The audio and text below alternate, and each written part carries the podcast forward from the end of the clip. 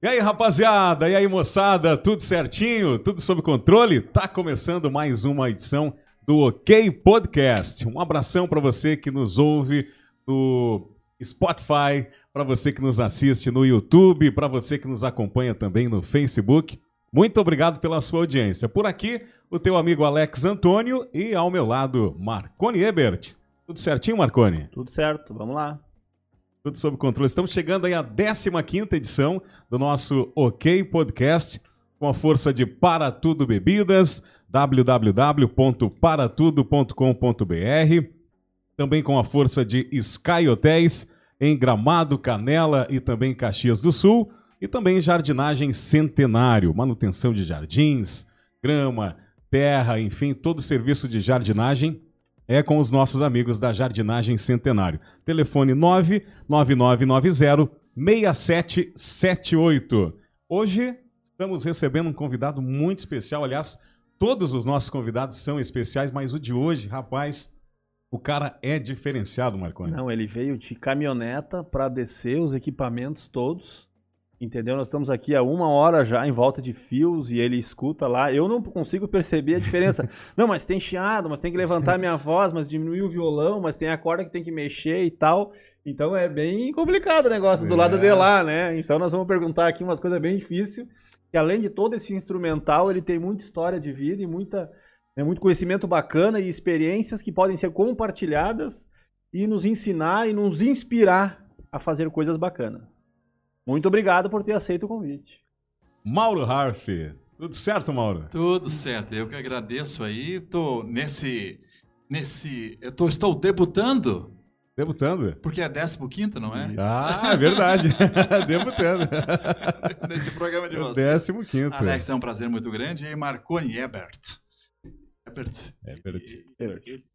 Ele canta comigo em alemão. Vai, vai, é, can, esse, vai cantar, se não isso, cantava, vai cantar é, hoje. É, é, Precisa chamar aí o pessoal da, da, da, da, da Para Tudo aí para trazer uma coisa para nós aí se inspirar, porque senão eu vou bater o pezinho. Mas é, eu, eu fiquei agradecido, muito agradecido pela lembrança e estamos às ordens aí.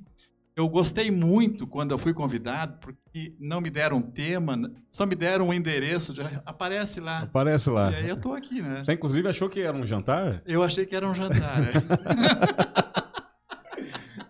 Rapaz, Mauro Harf, ele tem uma importância muito grande na, na música, na música gaúcha, música nativista, né, música alemã. O cara é internacional, já foi para a Alemanha, para a Europa, enfim, e vai contar um pouquinho disso para a gente hoje aqui. Vamos compartilhar bons momentos e colher um pouco da história do Mauro Harf. É isso aí que nós queremos. Queremos te ouvir num primeiro momento um pouco das histórias, como é que aconteceu tudo isso, né, um pouco das tuas inspirações de vida. E aí depois nós vamos fazer esses instrumentos aí roncar, né? Ou tocar, ou enfim, né? Vamos movimentar essas cordas, né?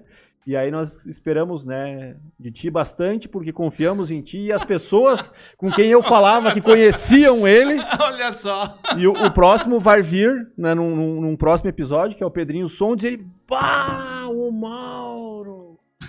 né? Então foi essa a expressão dele, né? Então essa é a expectativa que nós estamos, né, te convidando aí, te agradecendo para tá bater que, aquele papo. Eu que agradeço também eu estar rodeados de artistas aqui. E, e, o programa é assim, ó. Dá as cartas aí. Por onde tu começa? Não, mas eu quero saber o que você quer saber. Como é que é essas experiências aí de ser músico há muitos anos? Olha, como é que é a eu, formação? Eu acho que uma coisa, uma coisa que, que, que, eu, que eu poderia é, focalizar aí é uhum. é que eu sou natural daqui, né, de uhum. Sapiranga. Nasci no Kremerek, né? Polônia, meu pai foi colono, falei com ele, minha mãe foi professora rural, primeira, quinta série, quarta série, tudo junto, né? Uhum. Então, vivi essa coisa de andar de bicicleta no meio do barro, do Kremer até o ginásio aqui. Né? E num momento da minha vida, meu bisavô veio da Alemanha. Num momento da minha vida, é, é, se escutava música em sábados de tarde, que era a bandinha, né? Bandinha com, com músicas das emissoras locais, já que você trabalhou na alegria lá, eu, e escutava música sertaneja com ondas curtas e ondas médias da Tupi de São Paulo. Às vezes começava a escutar música, ela sumia, depois, mas não, mas ela vai voltar de Vai novo, voltar. dependendo da, da umidade do ar e tal. Então, foi nesse, nesse campo né, que eu nasci, me criei trabalhando na roça tal. E aos 10 anos, é, ganhei uma gaita e comecei a tocar. De lá para cá, então, não parei mais, né? A gaita foi meu primeiro instrumento. E aí, como é, houve uma resistência dos meus pais para me presentear com uma gaita ou com um instrumento, porque meu pai tinha uma sanfona de duas conversas, fabricou um violino que está inclusive aí no museu de Sapiranga, é, tocava gaita de boca e eu nada. Mas o que, que esse guri vai fazer? Tem tudo em casa, você não toca nada, né?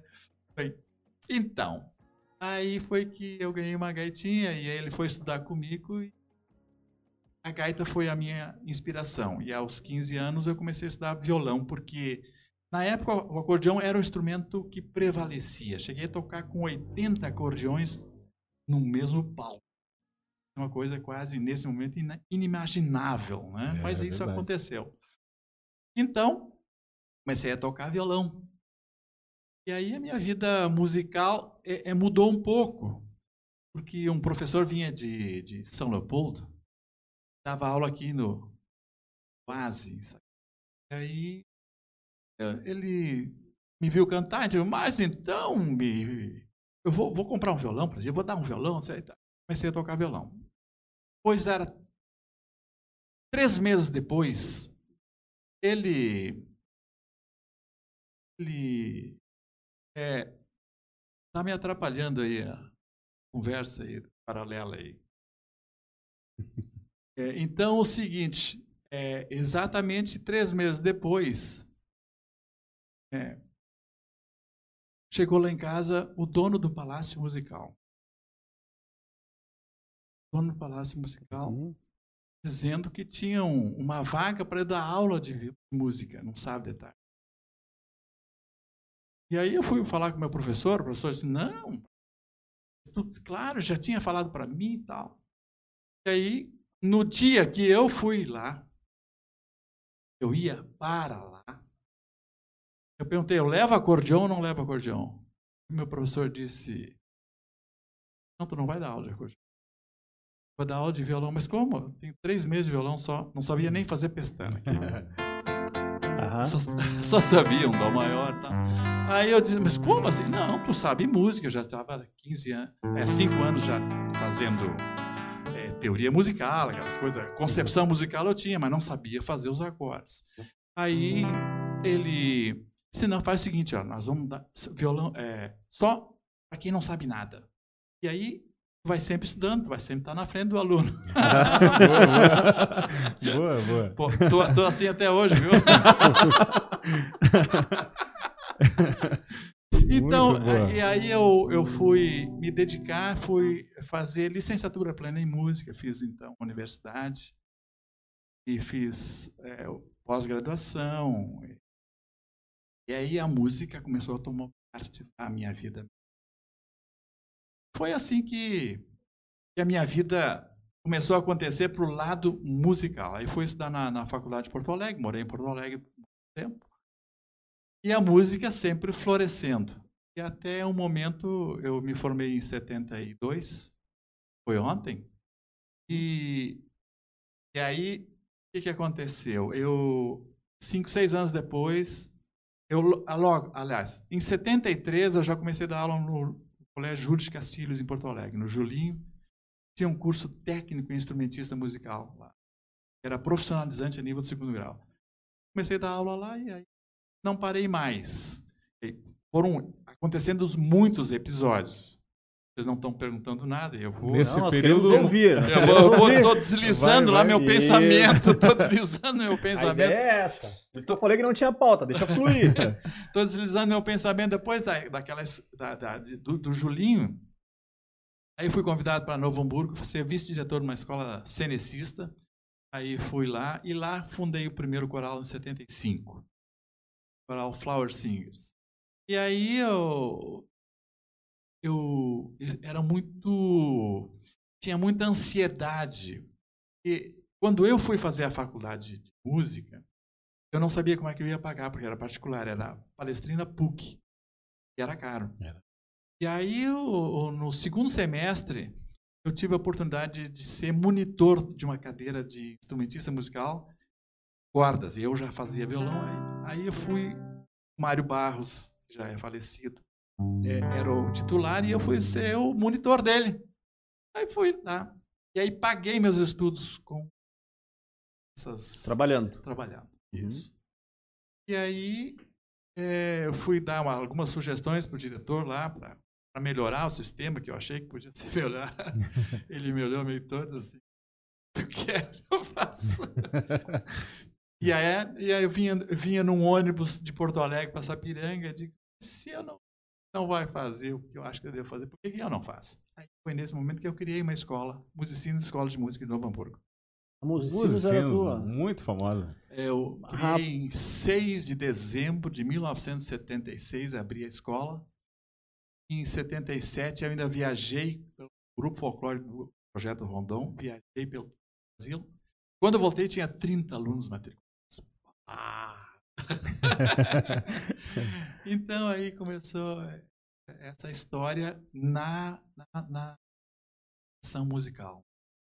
Nesse período do, do- que dava aula no Julinho, então tinha esse deslocamento, Sapiranga, Porto Alegre, Sim, sempre. é, a- é, até- mas eu morei, depois É, eu eu morei, mo- achei- eu, eu morei em um Porto tempo Alegre. é. Quando eu estudava também, eu morei. Morei no centro, ali na André da Rocha. Depois morei afastado em Petrópolis.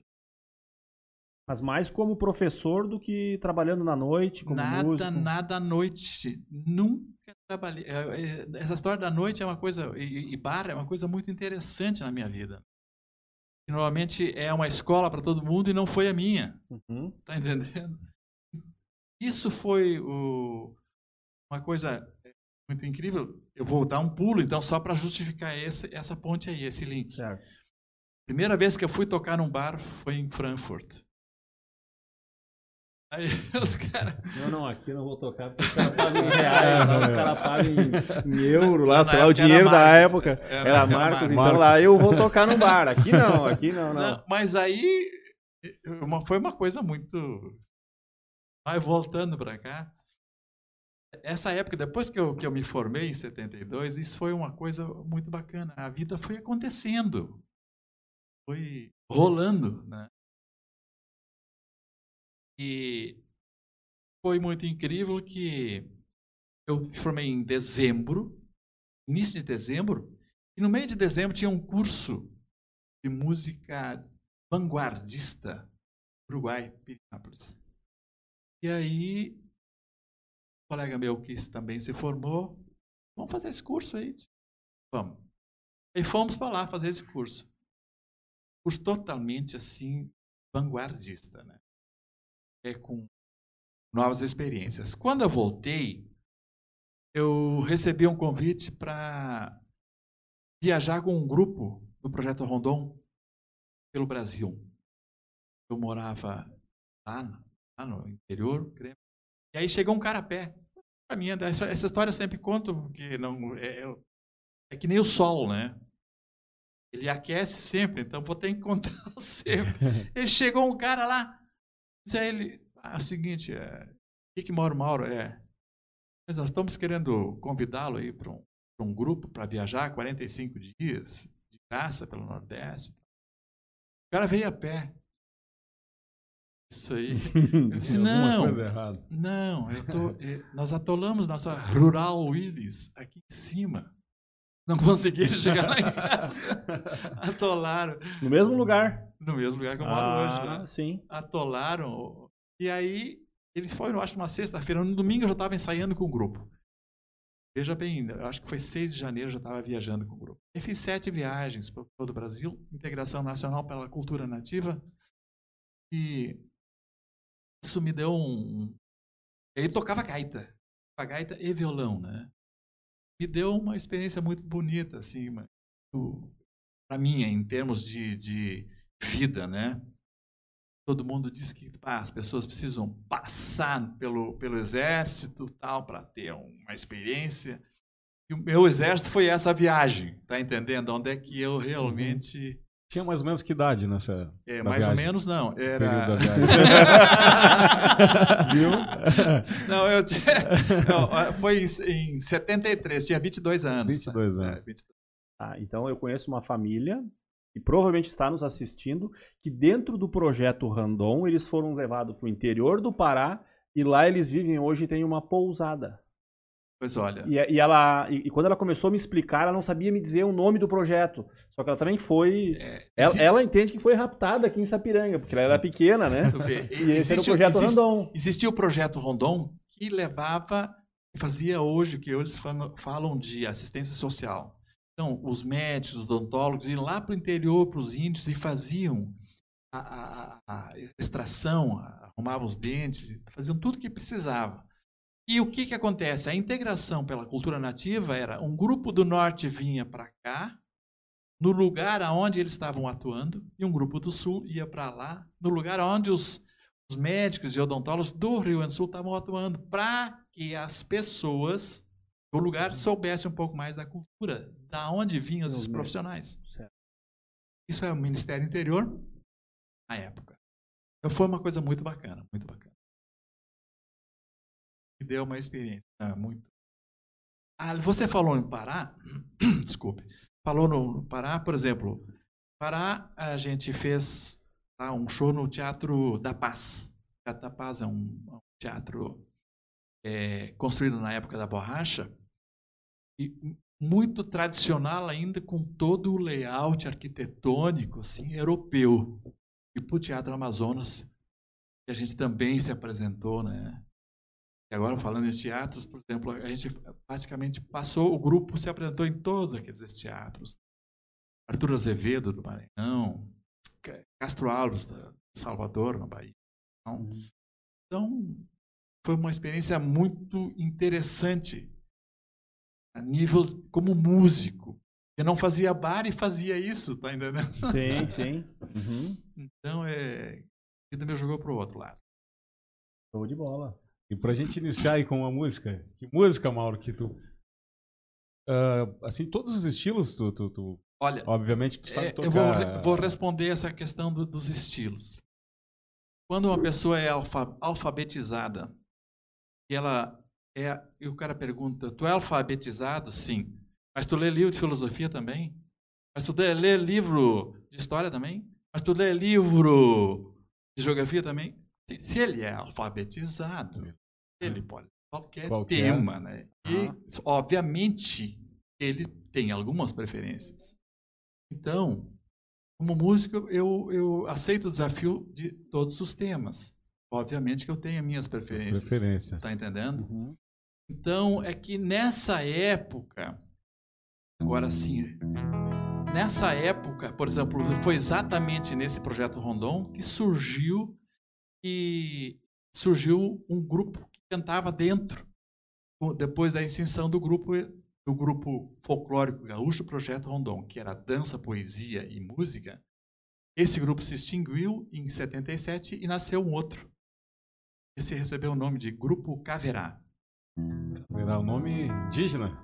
Nome indígena, indígena a razão Caverá. etimológica indígena é Caá, mato, e Verá, é brilhante. Então, brilhante. E o índio não tem o ele não consegue dar o V, ele é cau. Ele, então, é cauerá. Coisa adaptada na língua portuguesa, verá, né? Mas é, todos os prefixos, sufixos é, indígenas estão muito presentes em todas as.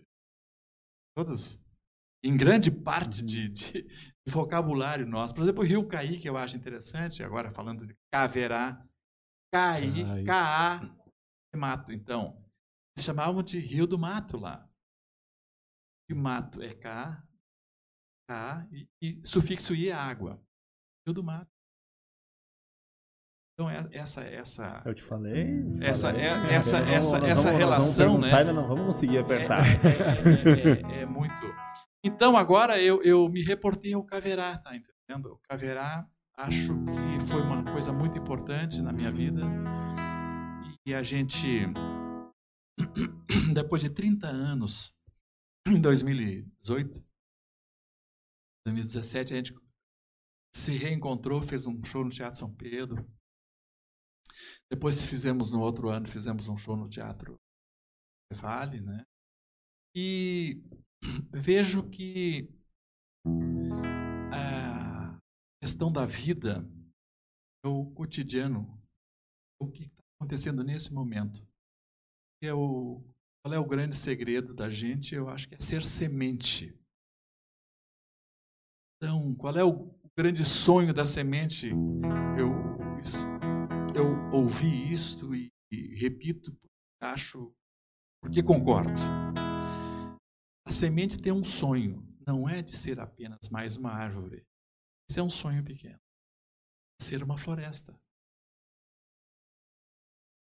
E eu acho que a gente chega a cada momento quando a gente consegue fazer, é, plantar-se a si mesmo e ser semente.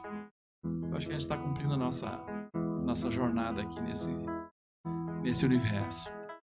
Então, tem uma música que a gente gosta, que eu gosto muito, que o Caverá gravou e que eu tive presente na Califórnia da Canção Nativa, quando ela foi interpretada por Marco Aurélio Vasconcelos, assim: A semente dos meus dias espalhei por este chão, cumpri como vivente, mas não vi a plantação com remendo da esperança remendei a minha vida, mas um dia gente cansa de ser rasgada e ser zida, mas um dia a vida cansa de ser rasgada e ser zida. Ganhou um véu de sementes minha mulher no labor, amando-me plantei nela, nasceu novo semeador, abrindo sulcos na terra, sementes lancei a esmo, esta terra está pedindo que agora eu plante a mim mesmo. Esta terra está pedindo que agora eu plante a mesmo. Ganhou véu de sementes, minha mulher no labor. Amando-me plantei, nela nasceu um novo semeador, abrindo sulcos na terra sementes lancei a esmo, esta terra está pedindo que agora eu plante a mim mesmo. Esta terra está pedindo que agora eu plante a mim mesmo.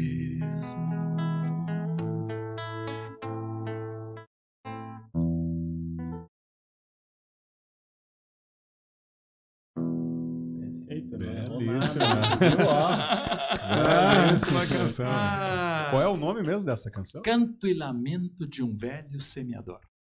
Canto e Lamento de um Velho Semeador. Bacana.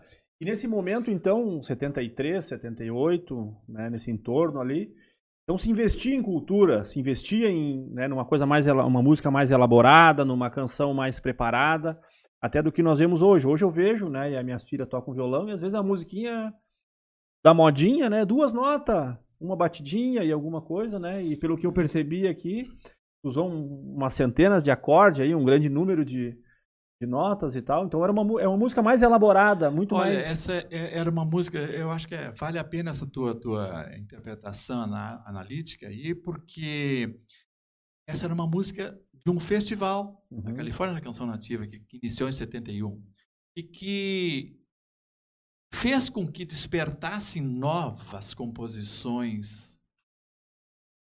Nada, eu, a gente não tem nada contra o verso simples, com a mensagem direta, simples, que toca e que move o corpo, tudo isso faz parte.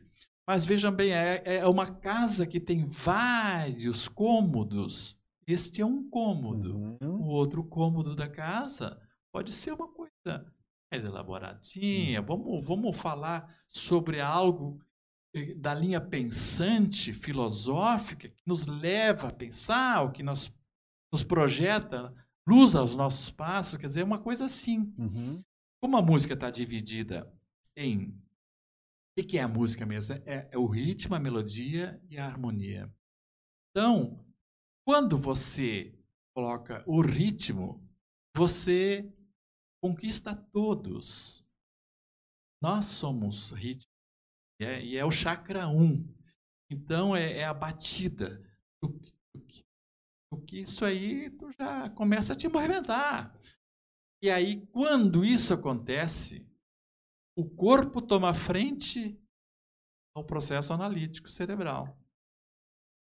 Às vezes tu tá dançando, tu tá, pergunta o que, que, que, que tá, ele disse, ah, nem sei, cara. Uhum. Porque e- e já passou a ser secundário. Uhum. Quando você faz uma música onde o cérebro e o pen- linha de pensamento é, é contrário, né?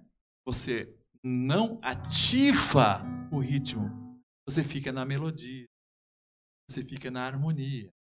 E aí tudo isso, por exemplo, a musicoterapia ensina de que a, o, a- o ritmo está ligado à razão fisiológica do homem, cintura para baixo. E a melodia então está ligada a esse chakra da expressividade, que é a ação açaí. Ele é suave.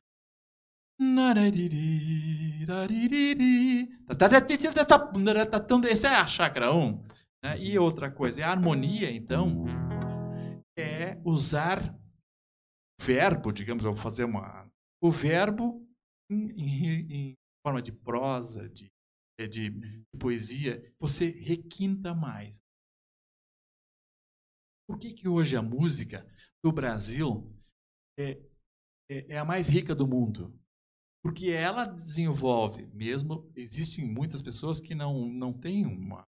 um- um- não apreciam a música popular brasileira. Mas ela tem os três elementos com uma grande intensidade.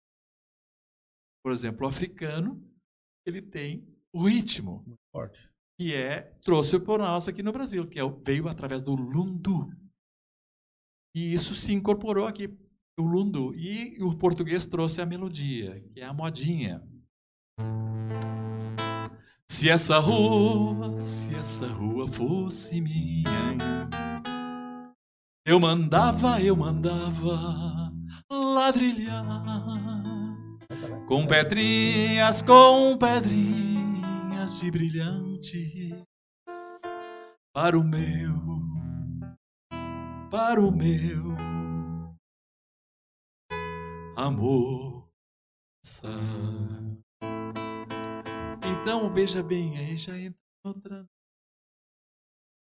Se fundiu isso, lundu modinho.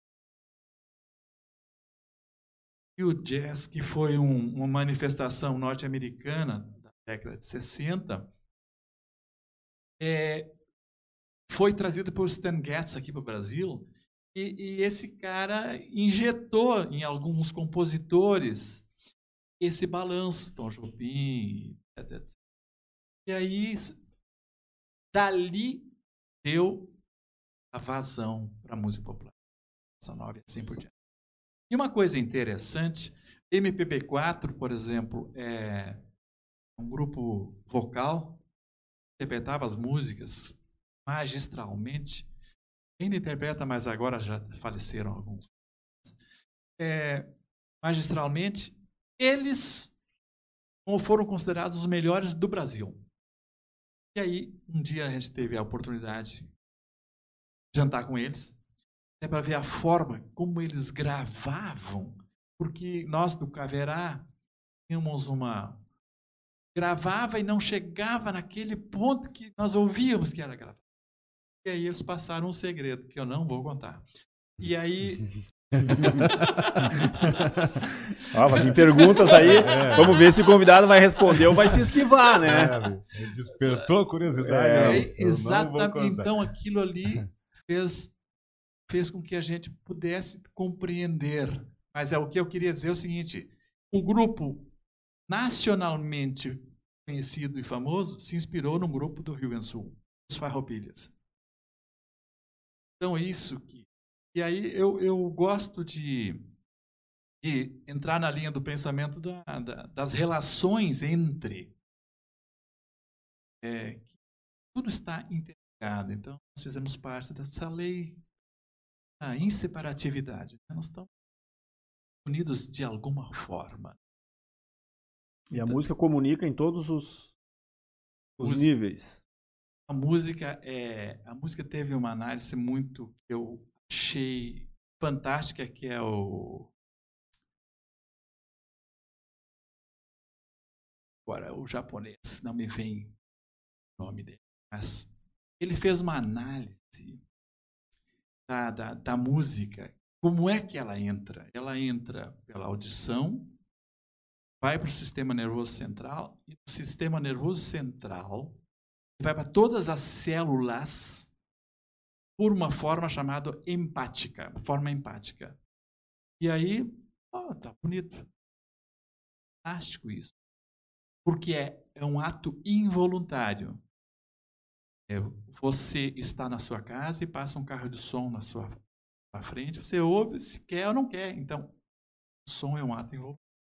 Ele, ele vai te acionar esse sistema nervoso central e vai passar por depois, quem sabe, com outro violão, posso explicar, mas é um pouco complicado. O que, que é realmente uma empatia sonora? Isso é, isso aí, fisicamente, tudo isso está comprovado. Então, é, eu, eu, eu, eu gosto de.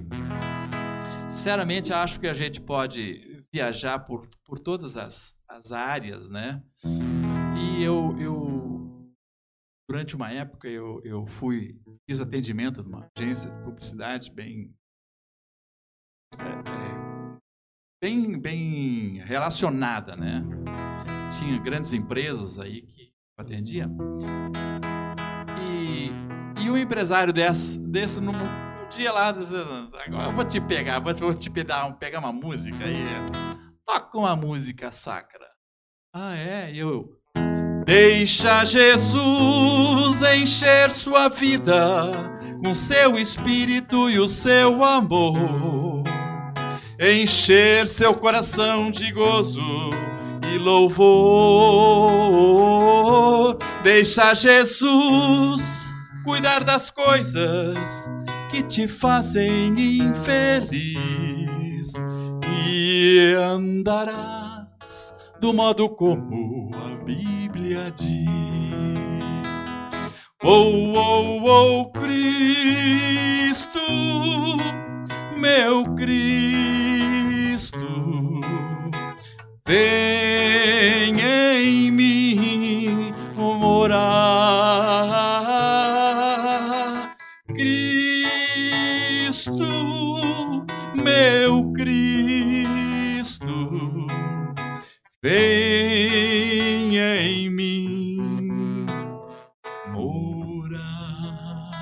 Acho que cada um tem o seu sagrado.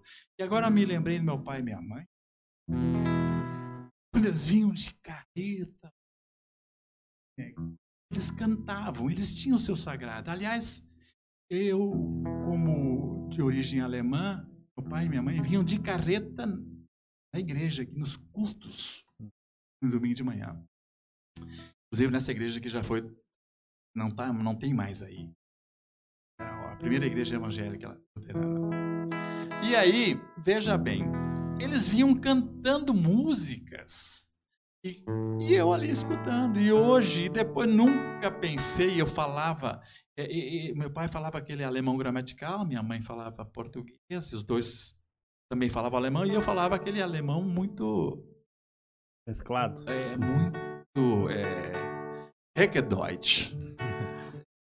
É um alemão, né? mas que é o que todo mundo conversa e se entende.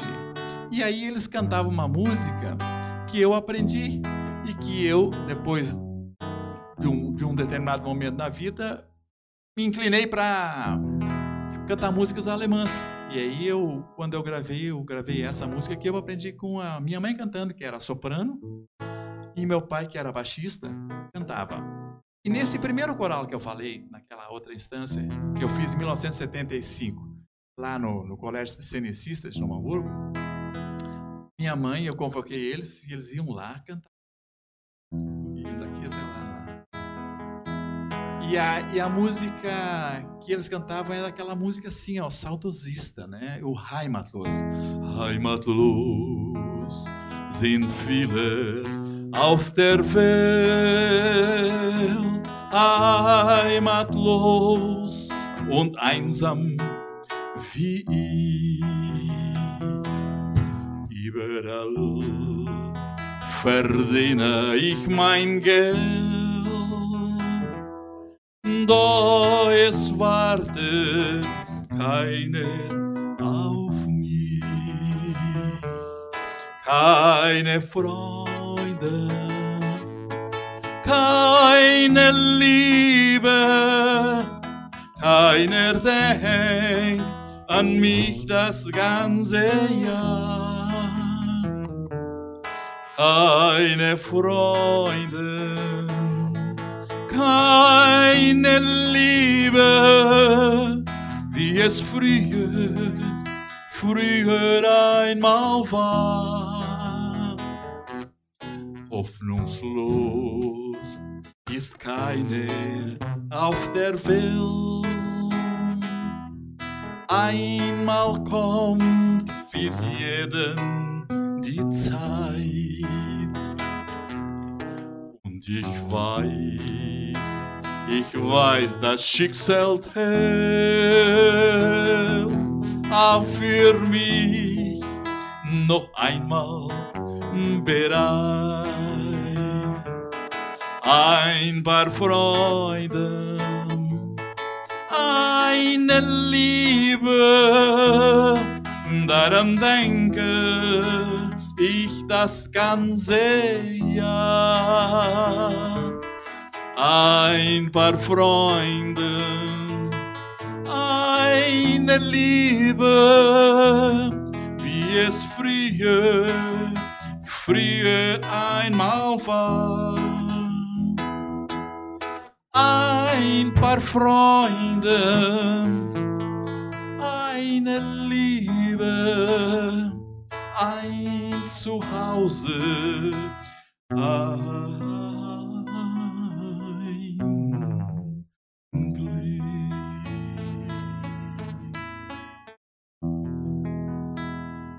Pois é, o pessoal. Beijinha, a, a gente tá nos Estados Unidos lá no quintal lá Tennessee, lá em Califórnia. Sim. E, e- e esse violão aí, vem da onde? Como é que funciona? E esse violão que tu toca, ele é o violão clássico, é o violão mais popular? Eu fui fazer uma notinha, né? Mas é. É, Não, não, é, é diferenciado. a princípio é um violão igual aos demais. O braço dele é um braço clássico. Tamanho é clássico. Ainda mais, mais country, entendeu? Então é um. Tem esse também. Esse é um. Tem a mesma, mesma distância. E o microfone está entrando. Me, me diz uma Entendeu? Da voz. Então nós vamos fazer, vamos continuar. Vamos, vamos regular enquanto vamos, isso. Vamos, vamos falando, eu posso um pouquinho mais alto? Barbaridade, você- olha só, não foi o meu sorriso, cara. Foi isso aí. Isso. Quem, e aproveitar e quem estiver assistindo já vai compartilhando com os amigos, aí vai marcando, vai deixando nos comentários ali as perguntas. Depois nós já vamos entrar já em umas perguntas mais né, capciosas. Aí vamos Ah, deixar não, ele. que isso?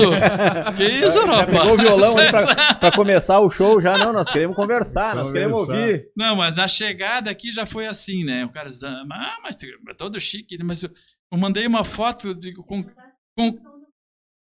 Alô, alô, mas é agora? Tá saindo o som ou não? Ah, então tá bem, agora tá saindo som. Então, o que que acontece? É, eu mandei uma foto, né? Com a gravata texana, né? Então tá, eu vou ter que ir com ela. É, Rapaz, quem não conhece o Mauro, vê... Bom, o artista tu conhece de longe, mas É, quem, quem não conhece o Mauro, só no estilo dele, tu já diz, cara, esse Não, a, pre- toca a demais, preparação para vir aqui, rapaz, ele encostou uma caminhonete ali na frente Não, mas- e tinha algumas exagerando, sacolas e ele tá cabos e, e- e- e tal, né? E tal, né? Então. ah, ah, vamos tentar fazer uma linha do tempo aí, Mauro. E depois 79. conta pra gente sobre esse figurino aí depois. É, a esse figurino Isso. E depois da família daí. Ah, Ah, ah, em 80, o que que tu começou a fazer no início de 80? O que que o Mauro tava... no início de curto? 80, eu tinha um sonho: transformar a minha escola em nível de segundo grau profissionalizante. Brasília, fiquei anos na escola.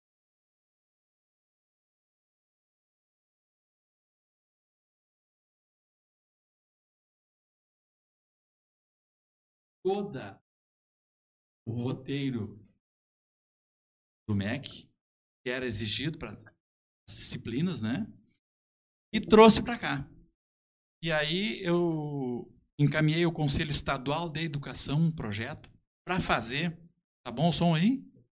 Ah, beleza. O pessoal tá abanando aí, eu tô, tô contente com isso.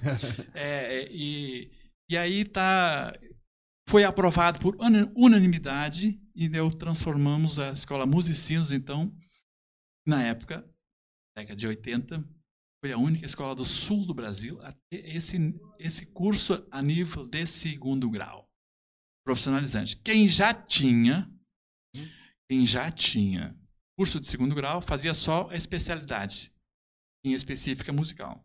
E quem não tinha, a gente fez um, um convênio com a Escola Estadual Alberto Pasqualini, lá de Novo Hamburgo. Então, fazia as matérias de núcleo comum, português, matemática, história, geografia, fazia lá. E o restante, então, fazia comigo, é, com a nossa equipe. Né? Então, foi o, a década de 80 foi, um, foi o, o, onde é que a Musicinos floresceu. Nós tivemos, durante um ano, 520 alunos para a época, né? Era, uma coisa bastante. coisa. é. E o curso de música em si, década de 80, foi o, formou muitos músicos que hoje são expoentes internacionais, vivem nos Estados Unidos, regem orquestra na China, é, na Alemanha, e as pessoas que, que ganham prêmios, tudo, tudo por aí, né? Tem alguns que me chamam de mestre, eu digo, não, mas o mestre é, é aquele discípulo que ultrapassa o mestre. Então eu deixei de ser mestre há muito tempo. Sim, então ali foi a primeira música, foi a semente que tu deixou e a semente floresceu e cresceu as arvorezinhas, umas perto, outras distantes, uau! e foi deixando um pensamento, um, um, né, um pouquinho do fluxo do Mauro foi, né, foi, foi se espalhando por, né, por Uhum. vários rincões, né? E aí tá por aí essa história. Agora, da Musicinos eu não sabia. Eu não estudei na Musicinos porque eu fazia com o Paulo. Bem depois. Quem é que é o O Paulo? Paulo Gordo. Ah, o Paulo, não, mas aqui em Falecido. Sapiranga, sim. Isso. Não, e Musicinos era Novo Hamburgo, É. né? Mas ah, eu lembro que era próximo ao, Ao- Pio 12 ali. ao Pio 12, né? Logo depois que foi feito o shopping ali. Isso aí. E aí eu lembro que tinha esse, né, essa história dessa, desse local ali. Que Vou pedir pessoal- perdão enquanto tu conversa, eu vou afinando um pouquinho, que ele, que ele saiu um pouquinho, tá?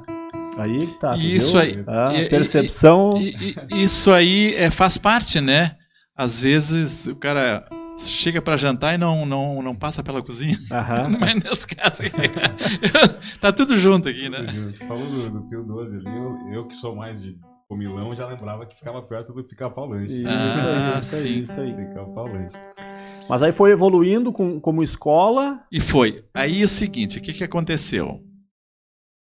Aconteceu o seguinte, que em 1989, numa madrugada dessas, 5 da manhã, toca o telefone e tem uma pessoa do outro lado da Alemanha dizendo para mim assim, o seguinte, cara, eu tô com tua passagem para maio do ano que vem, isso era em outubro, vai tocar comigo lá em Berlim. Como assim? Lá no. Muro de Berlim. É... 89? Sim, sim. Até, aliás, eu, eu, eu fui duas vezes em 89. Ah.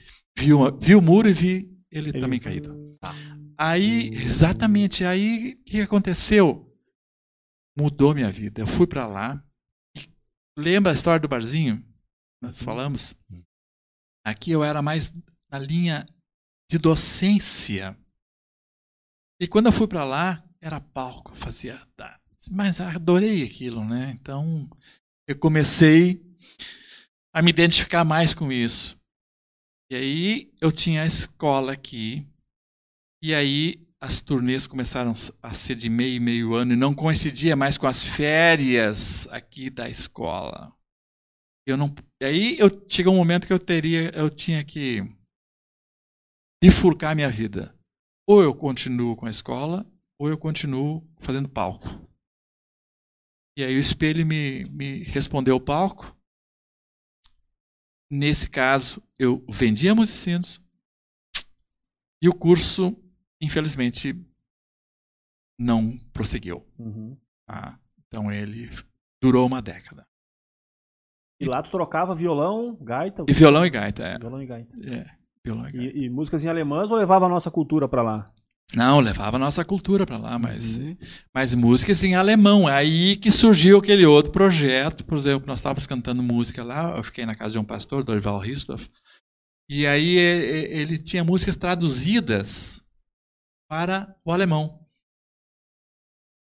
E, e aí ele me, me engajou nisso aí e eu voei. Né?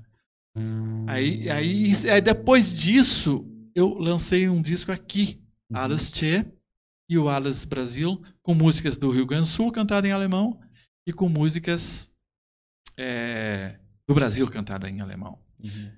E aí foi, foi, foi, foi esse aspecto que me fez eu voltar várias vezes para a Alemanha. Foram 16 turnês que eu fiz por lá, né? Uhum. E... Como é que eles enxergam a cultura lá? É mais valorizado que aqui? Como é que é o espaço lá do músico? Eu vou dizer uma coisa. É, normalmente existe é, existe uma ilusão.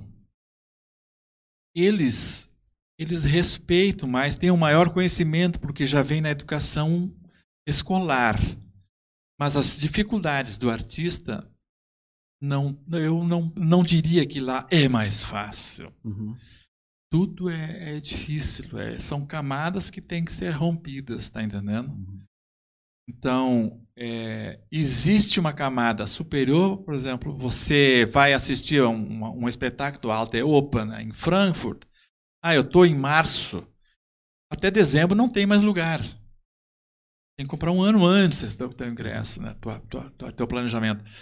Mas isto também não prova que os artistas vivem super bem, porque aqueles é tipo seleção brasileira. E quantos jogadores tem aí ganhando mil reais por mês? Uhum.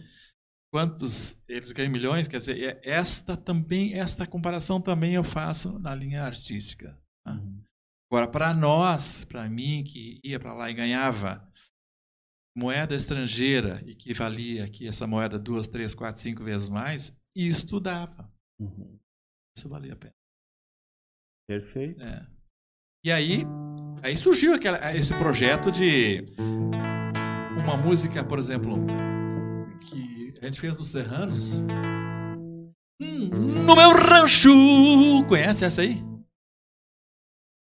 Tu disse que conhecia, canta comigo então. Ah!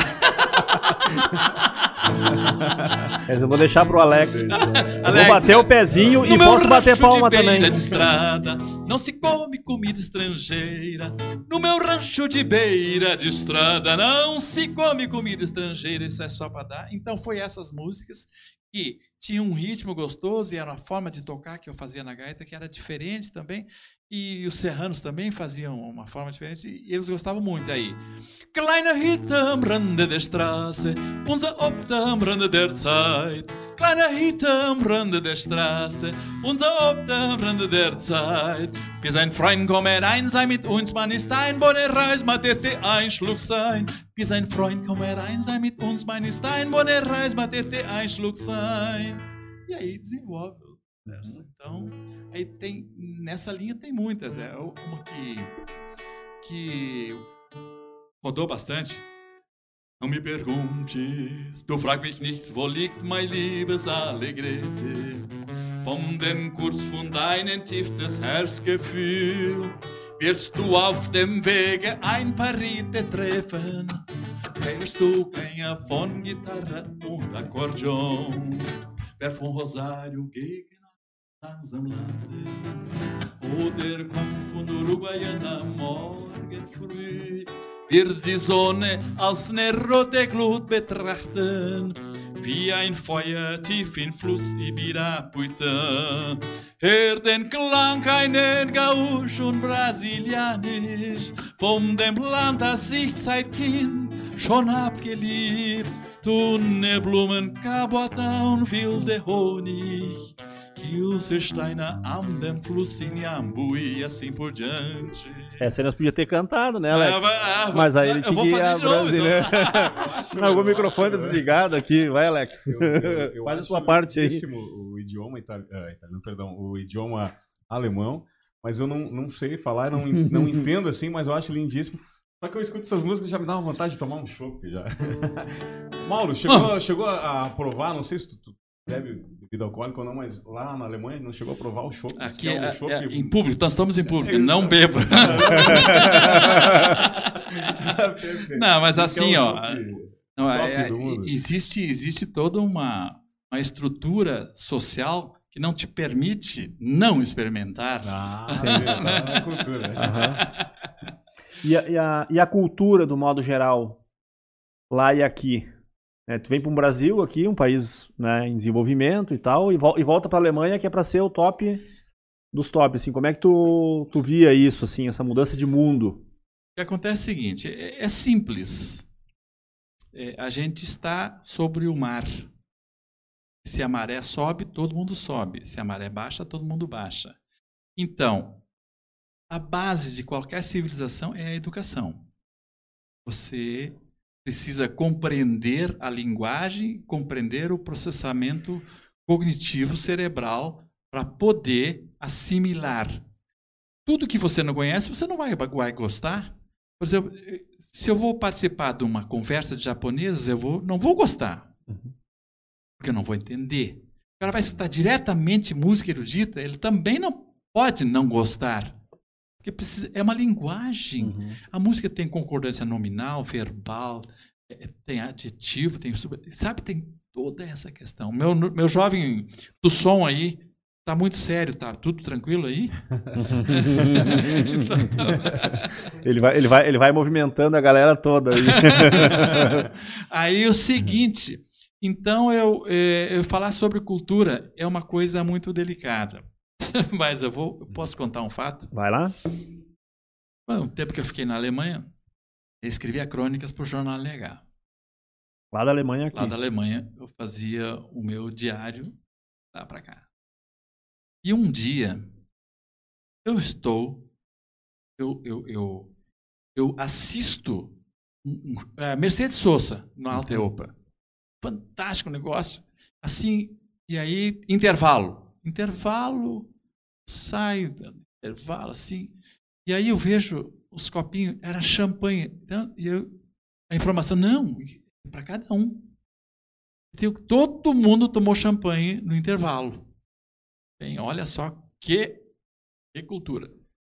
Outro dia depois eu fui tocar a 80 quilômetros de lá e o cara olhou para o meu violão disse assim, escuta, essa corda é de arame farpado?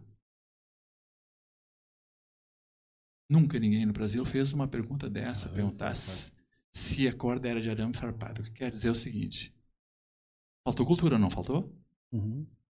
Pois então, eu fiz uma crônica sobre isso. Muitas vezes, 80 quilômetros de distância geográfica deixou milhares de distância.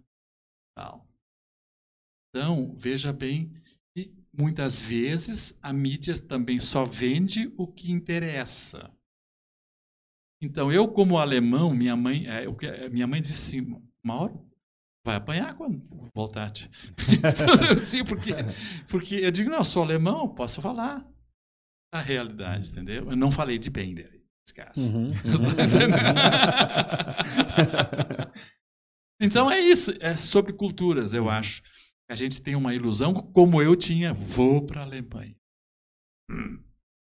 Não é tudo isso, né? Temos que respeitar cada um.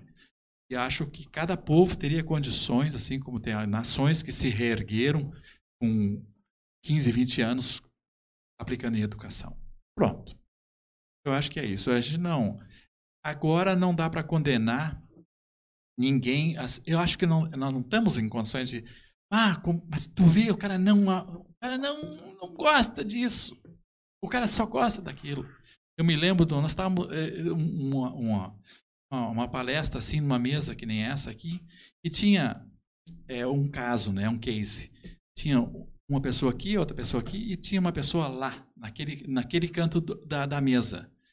E era uma biblioteca e o cara estava folheando livros e tal e coisa e ele não estava olhando um livro que a pessoa daqui queria.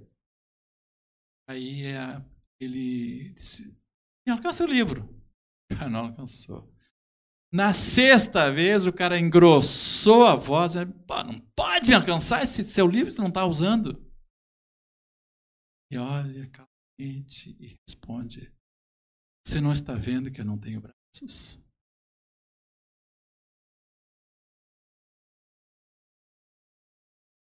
Então, quantos não têm os membros ou cerebrais, meios físicos? Então, é, isso uhum, a gente uhum. precisa dar condições. Eu acho que é isso. E a família? Ela acompanhava? Ficava aqui? Filhos? Não, não, a família não acompanhava. Isso era uma coisa que não tinha condições. Então eu ficava 30, 60, cheguei a ficar 90 dias em turnê. Opa. E a família aqui sendo sustentada, é, digamos, sustentada no, no, no, dia a dia, né, nos afazeres, a mãe com três filhos. É isso aí. Não é uma, foi uma parceria. Né? Uhum. Mandava a grana de lá para cá, então, para sustentar. Pelo menos a grana mandava, que devia ganhar bem, né? Ganhava em marcos, né? Sim, sim, sim. Não, isso é, é, era, era a decisão de ir para lá uhum. era focada na recompensa, no custo-benefício, no caso. Uhum. E a gente tinha um acordo familiar, né? De que nesse, desse, nesse momento eu estaria fora. Mas depois vinha a compensação também, né? Sim, sim. A curiosidade minha, Mauro, na, na, falando da docência ali, é muito difícil para o professor de música dar aula para um aluno não é dessa? É canhoto? Do violão, assim? Bom, não. É fácil, fácil, fácil. É, você poderia me dizer qual das habilidades da mão direita, mão esquerda, precisa mais do violão? Na, na tua visão, tu que não sei se toca, mas tu tem uma. Qual é a mão que tu acha que precisa mais? Acredito que é a esquerda, realmente. Eu acho que é a esquerda. Pois é, eu acho que não. Não? eu acho que é a direita. É a direita. Ah, perfeito. É essa mão que precisa ter a precisão do que tu vai fazer aqui. Enquanto tu toca dez vezes aqui, tu toca uma ou duas aqui.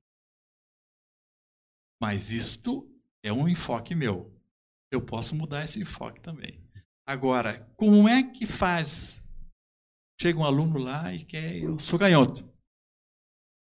O aluno que já tocava, já era canhoto, eu continuava com a, o ensino da forma. Uhum. Mas para começar, começava certo já. Certo assim. Para não trocar as cordas do violão. Ah, não, sim. Você... Uhum. Por quê? Eu tinha uma justificativa. Chegou a mãe com meu filho quer estudar piano, mas ele é canhoto. Ah, então nós vamos fazer o seguinte: então ele vai tocar com essa mão lá, uhum. e, e, com essa, mas ele não vai alcançar a nota. É, não, então ele tem que tocar. Então é assim. Sim. eu acho que. Olha só o que, que eu fui fazer. Minha filha estava aprendendo a tocar e eu peguei um violão para ela para trocar as cordas para ficar mais fácil para ela. Viu? Se eu tivesse perguntado para o professor, eu não tinha feito isso. Ela, ela é canhota. Ela é canhota e ela toca, tem oito anos, né? Ela toca as musiquinhas, né? Então, bacana, né? É, é, veja bem, sempre na linha de docência, quando você tem uma atividade que tu vai escrever, tu não escreve com as tuas. Então tu pode escolher o teu lado. Uhum. Mas quando você vai tocar com as duas e com a mesma intensidade, tu não precisa escolher. Escolhe o que o, que o mundo te oferece melhor, porque Uhum. Tu não vai achar um violão para canhoto, tá entendendo? É difícil. Então é, é mais complicado. Tá, e, a, e, a, e a gaita, o violão, ou o piano, ou o teclado, ou a bateria, né? A pessoa tem que ter o dom, ela precisa ter. ah, aprendi que todo mundo toca, né? Que nem futebol, né? Todo mundo joga, nem todo mundo vai jogar numa performance de ser realmente um atleta. Todo mundo toca. Quais as diferenças assim, de aprender a tocar violão ou o próprio acordeon? É, Eu, eu enfrentei muito isso. Enfrentei muito isso. Ah, meu, eu não sei o que. que- O, o avô quer que o neto aprenda. mas Uhum. Eu vou comprar um violão. Faz a pergunta: o que, que ele quer? pô? A estrada é muito mais fácil para aquele que quer andar naquela estrada. Uhum. Então, é- é- essa é a pergunta. É, deve ser feito para quem vai estudar. O quê? Porque existe. Existe uma, uma, uma coisa básica. Todos têm condições de estudar música. Todos têm condições de tocar o dó. Com uma pequena diferença. Uns aprendem mais rápidos, rápido.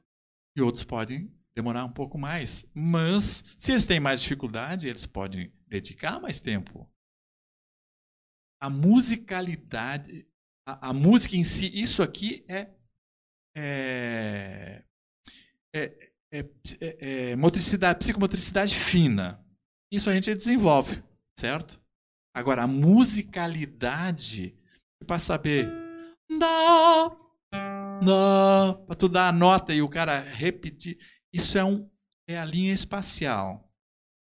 Então, a linha espacial é, é, é, é um gráfico que se, se traça, que é a linha perpendicular. E a- o ritmo se é. Tum, taram, pa, pariruraru, parirá. Né? Então, o cara que consegue fazer esse ritmo, ele está na linha horizontal do tempo. E agora ele vai ter que fechar o tempo com o espaço. E ali, quando ele atinge isso, é musicalidade. Então, por isso, é, todas essas funções eu acho fantástico, de cantar em grupo, coros, corais e grupos vocais e tal. Isso é desenvolve assim fantasticamente o nosso cérebro. E esse violão, Mauro, é canadense. É, Esse, esse é. É, na realidade, eu, eu, é, eu optei trazer isso aqui porque é, as, as pessoas estão. É, me conhecem, mas é o cara do violão vazado, né? que faz tempo, né? Mas é, esse aqui, depois que eu, eu fui fazer um- uma turnê na Califórnia, ali no, no Tennessee, e aí é, é um violão muito afinado e eu acabei comprando ele lá. E ele também ele é MIDI, né? Sistema MIDI. Mas também agora, como tem que... Não adianta, né? O, o, o cara que está filmando aí, então, cuida com a câmera aí para não bater a câmera aí, né? Posso pegar aqui? Vai lá? À vai lá. vontade Mauro. Não. Uma honra.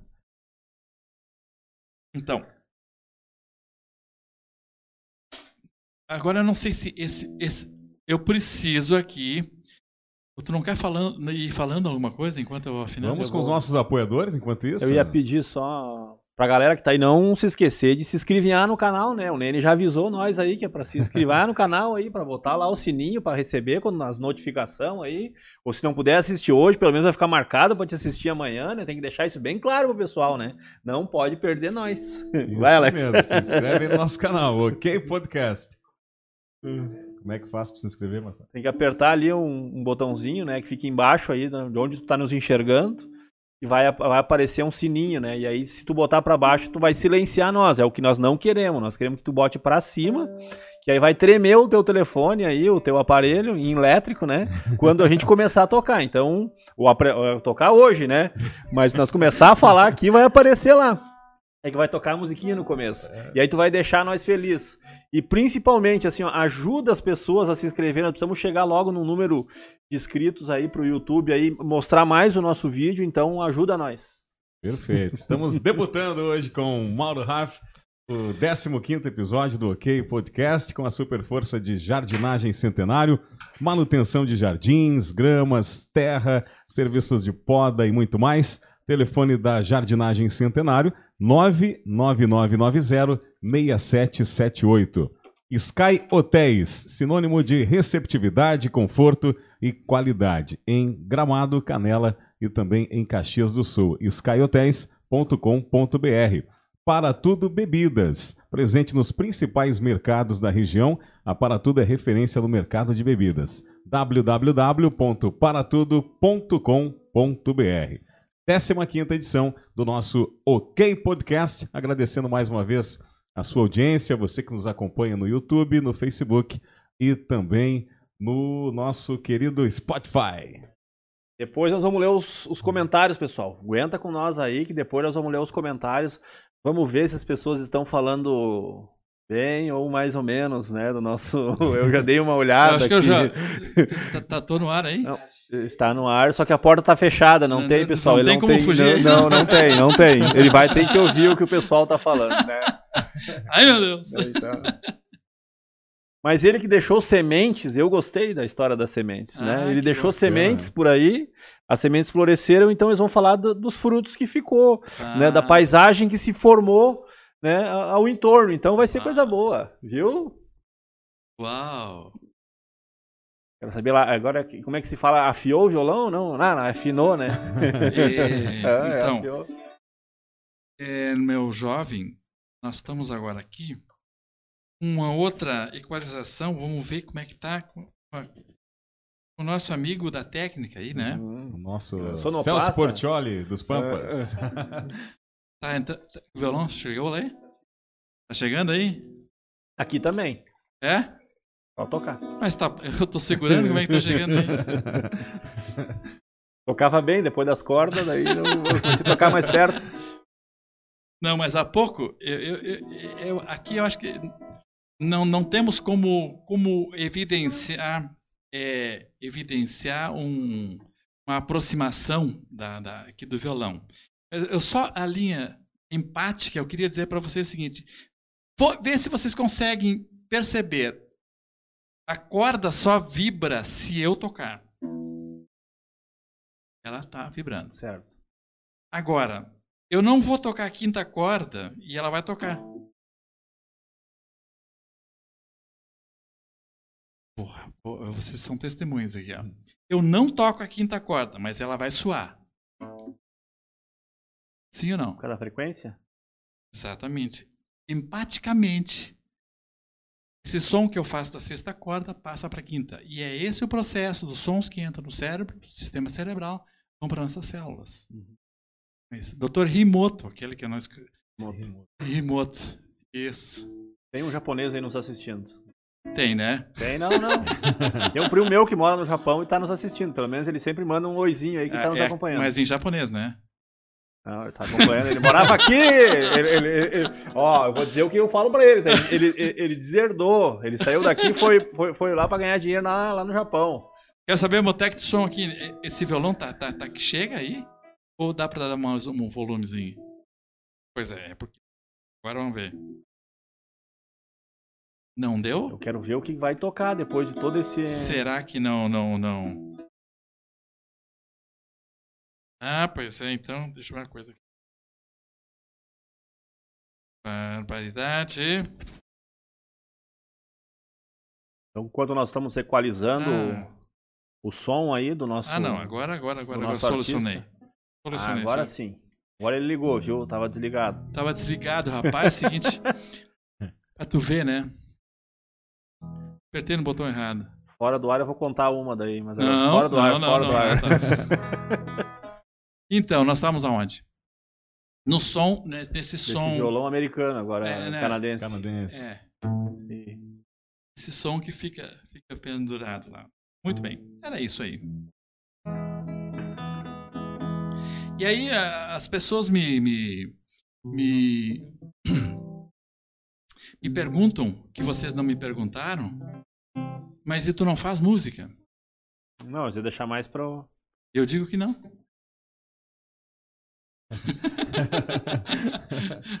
Eventualmente a gente faz. Então eu eu tenho uma música aqui e é, eu particularmente gosto da música. E Ele fez a música, ele gosta. se, ele não tivesse gostado, ele não ia nem divulgar ia nós, né? Ah. Ai, ai. então é o seguinte, é, vocês conhecem é, o Som e Luz das Missões? Uhum. Assistiram? Não sei se Já assisti, muito bacana. Então, Um sábado à noite chovendo. Quando falasse na década de 80, foi em 1980 que eles inauguraram lá. Quem, As ruínas jesu- jesuítas. é, e quem inaugurou, quem foi o produtor e executor foi Darwin Gazana. Darwin Gazana, o cara que concebeu aquilo e monitorou e gravou. Tônia Carreiro e tal. é, esses artistas que ainda estão lá na gravação original. E ele foi o mentor do Caverá naquela época. E ele escreveu essa música. E é dele a letra e a música é minha. E fala sobre o Cepé de Araju, Essa terra tem dono. que agora é, foi a Assembleia Legislativa já Uhum. consagrou ele como um herói rio-grandense. Uhum. Então, ele ele fez uma música porque o Cepé foi traído. Eles, eles, eles convocaram ele para uma reunião naquela, naquela divisão dos, dos espanhóis e portugueses. Ele vencia todas. E aí, quando ele convidaram para a reunião, e aí eles liquidaram com ele. Mas conta a lenda de que ele, antes de morrer, ele chorou tanto que deu origem a um rio de lágrimas. E foi nesse rio de lágrimas que os índios sobreviventes buscavam força para continuar lutando em cima daquilo que dizia esta terra tem. Aí. Essa parte eu já sabia. E a música é assim, ó. Além de músico, filósofo, historiador agora. Historiador. A velha. Ah, tem que falar. Na... Tem uma figueira que ela recebe uma, uma luz verde lá, que é um Ah. personagem ao lado. Então, a velha figueira colheu em sua sombra veludo a dor de sentir-se vencido, abatido, mantendo a certeza que a vitória um dia seria. Seria daqueles que amam a paz, o cheiro da mata, o voo livre do pássaro, capaz de alcançar o azul, acima dos fortes que presos ao chão não sabem cantar. Cepé, sozinho Cepé chorou, sozinho Cepé chorou. Cepé, Cepé chorou. Dos olhos pisados, descendo em silêncio, as lágrimas correram da face magoada, da pele dourada, que o sol queimou, que o vento curtiu e a lua abraçou. A água e o sal caíram no chão, molhando a terra tornando-se rio de força incontida, partindo pra guerra, a dor reprimida, coragem crescendo, e da lágrima sentida, vitória nascendo. Cepé, sozinho Cepé chorou, sozinho Cepé chorou. Cepé, Cepé chorou. Cepé, Cepé chorou. Aí, ó, essa dá pra gravar no DVD, né? Dá pra colocar junto no DVD lá, né? Ah, Pois é, acho bonita essa É história. bonita a música. linda. Aí quem conhece a história ainda, ela soma com a história toda, né? Sim, a outra que o, que o grupo Caverá canta, que é um bororé, que é que na, quando eles dividiram as terras, eles tiveram que abandonar No tratado o Tratado de Tordesilhas. Tordesilhas, em- né? Isso aí. E aí eh, eles tiveram que abandonar as terras, mas tinha muitas, muitas, muitos tesouros. E aí eles guardaram tudo numa casa e disseram, mas não, vamos guardar lá dentro e vamos fechar. Sem porta, sem janela. Mas e aí, como é que não vai... Como é que vamos fazer? Então, vamos deixar um índio lá dentro para cuidar. Eu acho que o índio morreu. Então, o nome dele era Mbororé. Diz que a alma dele ainda cuida desses tesouros. Sem portas, sem janelas, paredes caiadas, guardando tesouro de prata ou de ouro. Imagens pintadas para não serem roubadas por mãos invasoras, com raiva e cobiça, alegando justiça, espalhando na terra destroços de guerra. Bororé, um bororé, uiê. Bororé, um bororé, uiê. Bororé, um bororé, uiê. Bororé, um bororé, uiê. Quem hoje passeia nas ruínas encontra escrito nas pedras um mudo dizer que para viver bem mais que tesouro de prata ou de ouro é preciso entender o quanto se faz lutar pela paz, liberdade, cantar. Bororé um bororé, uiê. Bororé um bororé, uiê. Bororé um bororé, uiê. Bororé um bororé. É o final, nós vamos estar dançando aqui. Verdade. Ah, É, tá- é isso. aquela, é aquela. aham, já, já tô, já tô colocando a cadeira pra trás aqui, né? Ah, mas faltou dizer o seguinte.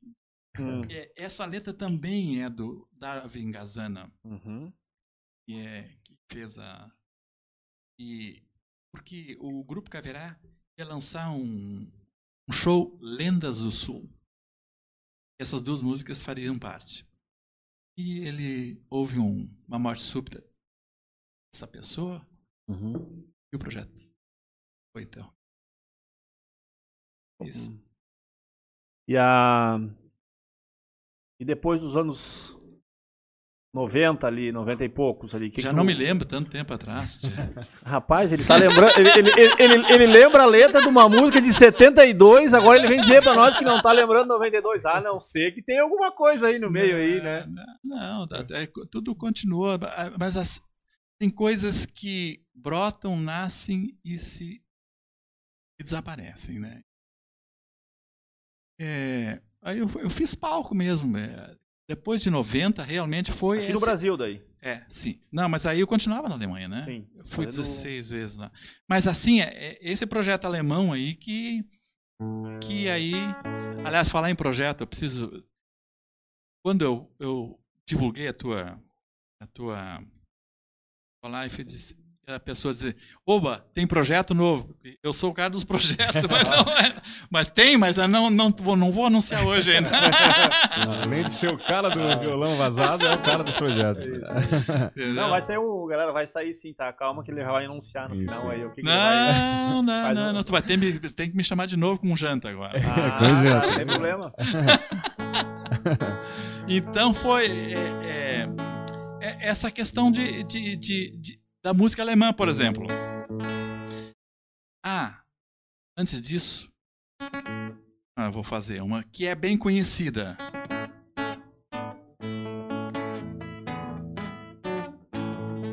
A chalana, bem longe se vai. Olha!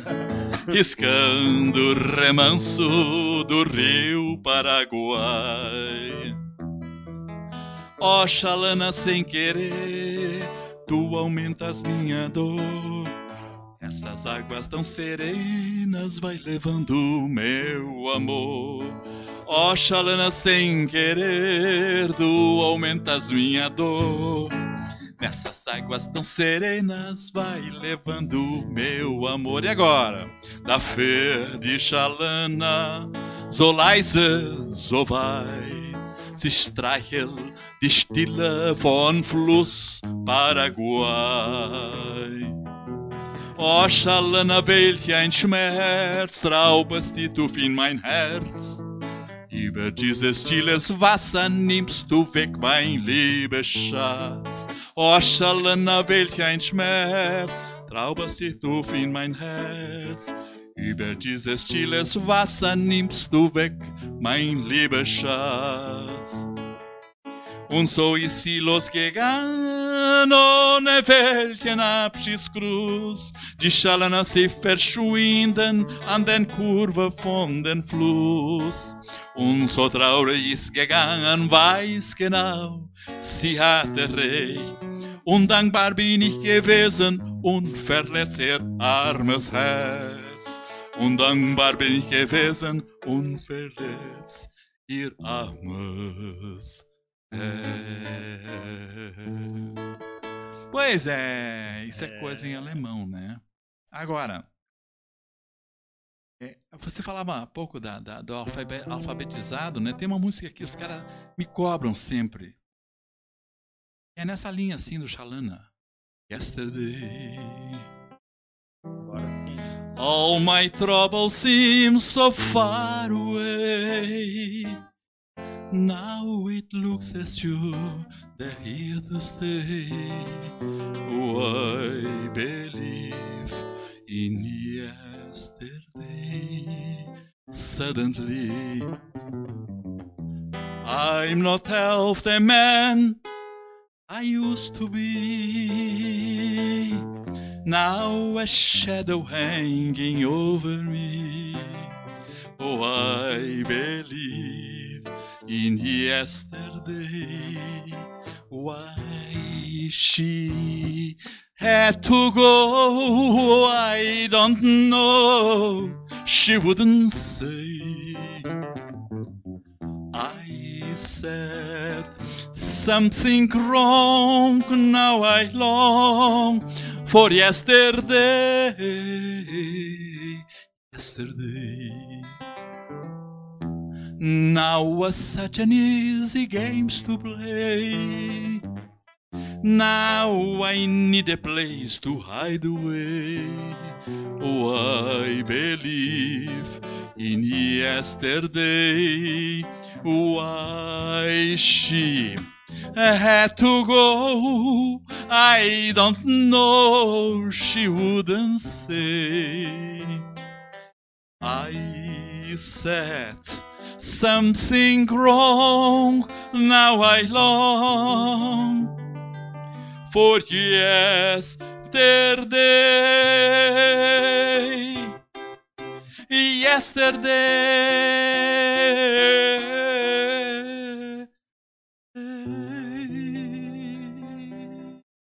Ou today. Acho que chegou na parte agora que nós vamos começar a pedir, né? Acha, Alex? Eu acho Não, eu acho que agora vai chegar na parte onde eu vou pedir, ó. Cinco pila por cada, cada inscrito. Não, o pessoal pode mandar, não tem problema.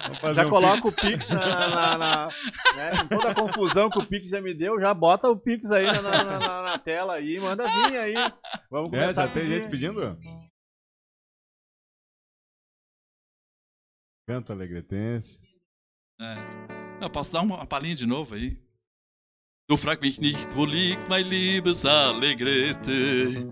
Vom den Kurs von deinem tiefstes Herzgefühl wirst du auf dem Wege ein verrittet treffen.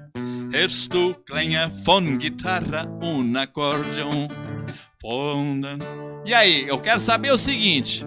Eu, eu preciso saber se tá, o som tá saindo bem ou não tá saindo bem e tal, como é que é. Vamos olhar aqui. Vamos olhar então, Fica vamos olhar. pessoal. Tá, o som tá bom, pessoal? Vamos lá, fala pra nós. brasilianisch von dem Land, das ich seit Kind schon hab geliebt. Blumen, wilde Honig, Kielsensteine am den Fluss in Jambui. Hör den Klang einen Gauchon brasilianisch von dem Land, das ich seit Kind schon hab geliebt. Dune Blumen, Kapuata und wilde Honig, Kielsensteine am den Fluss in Jambui.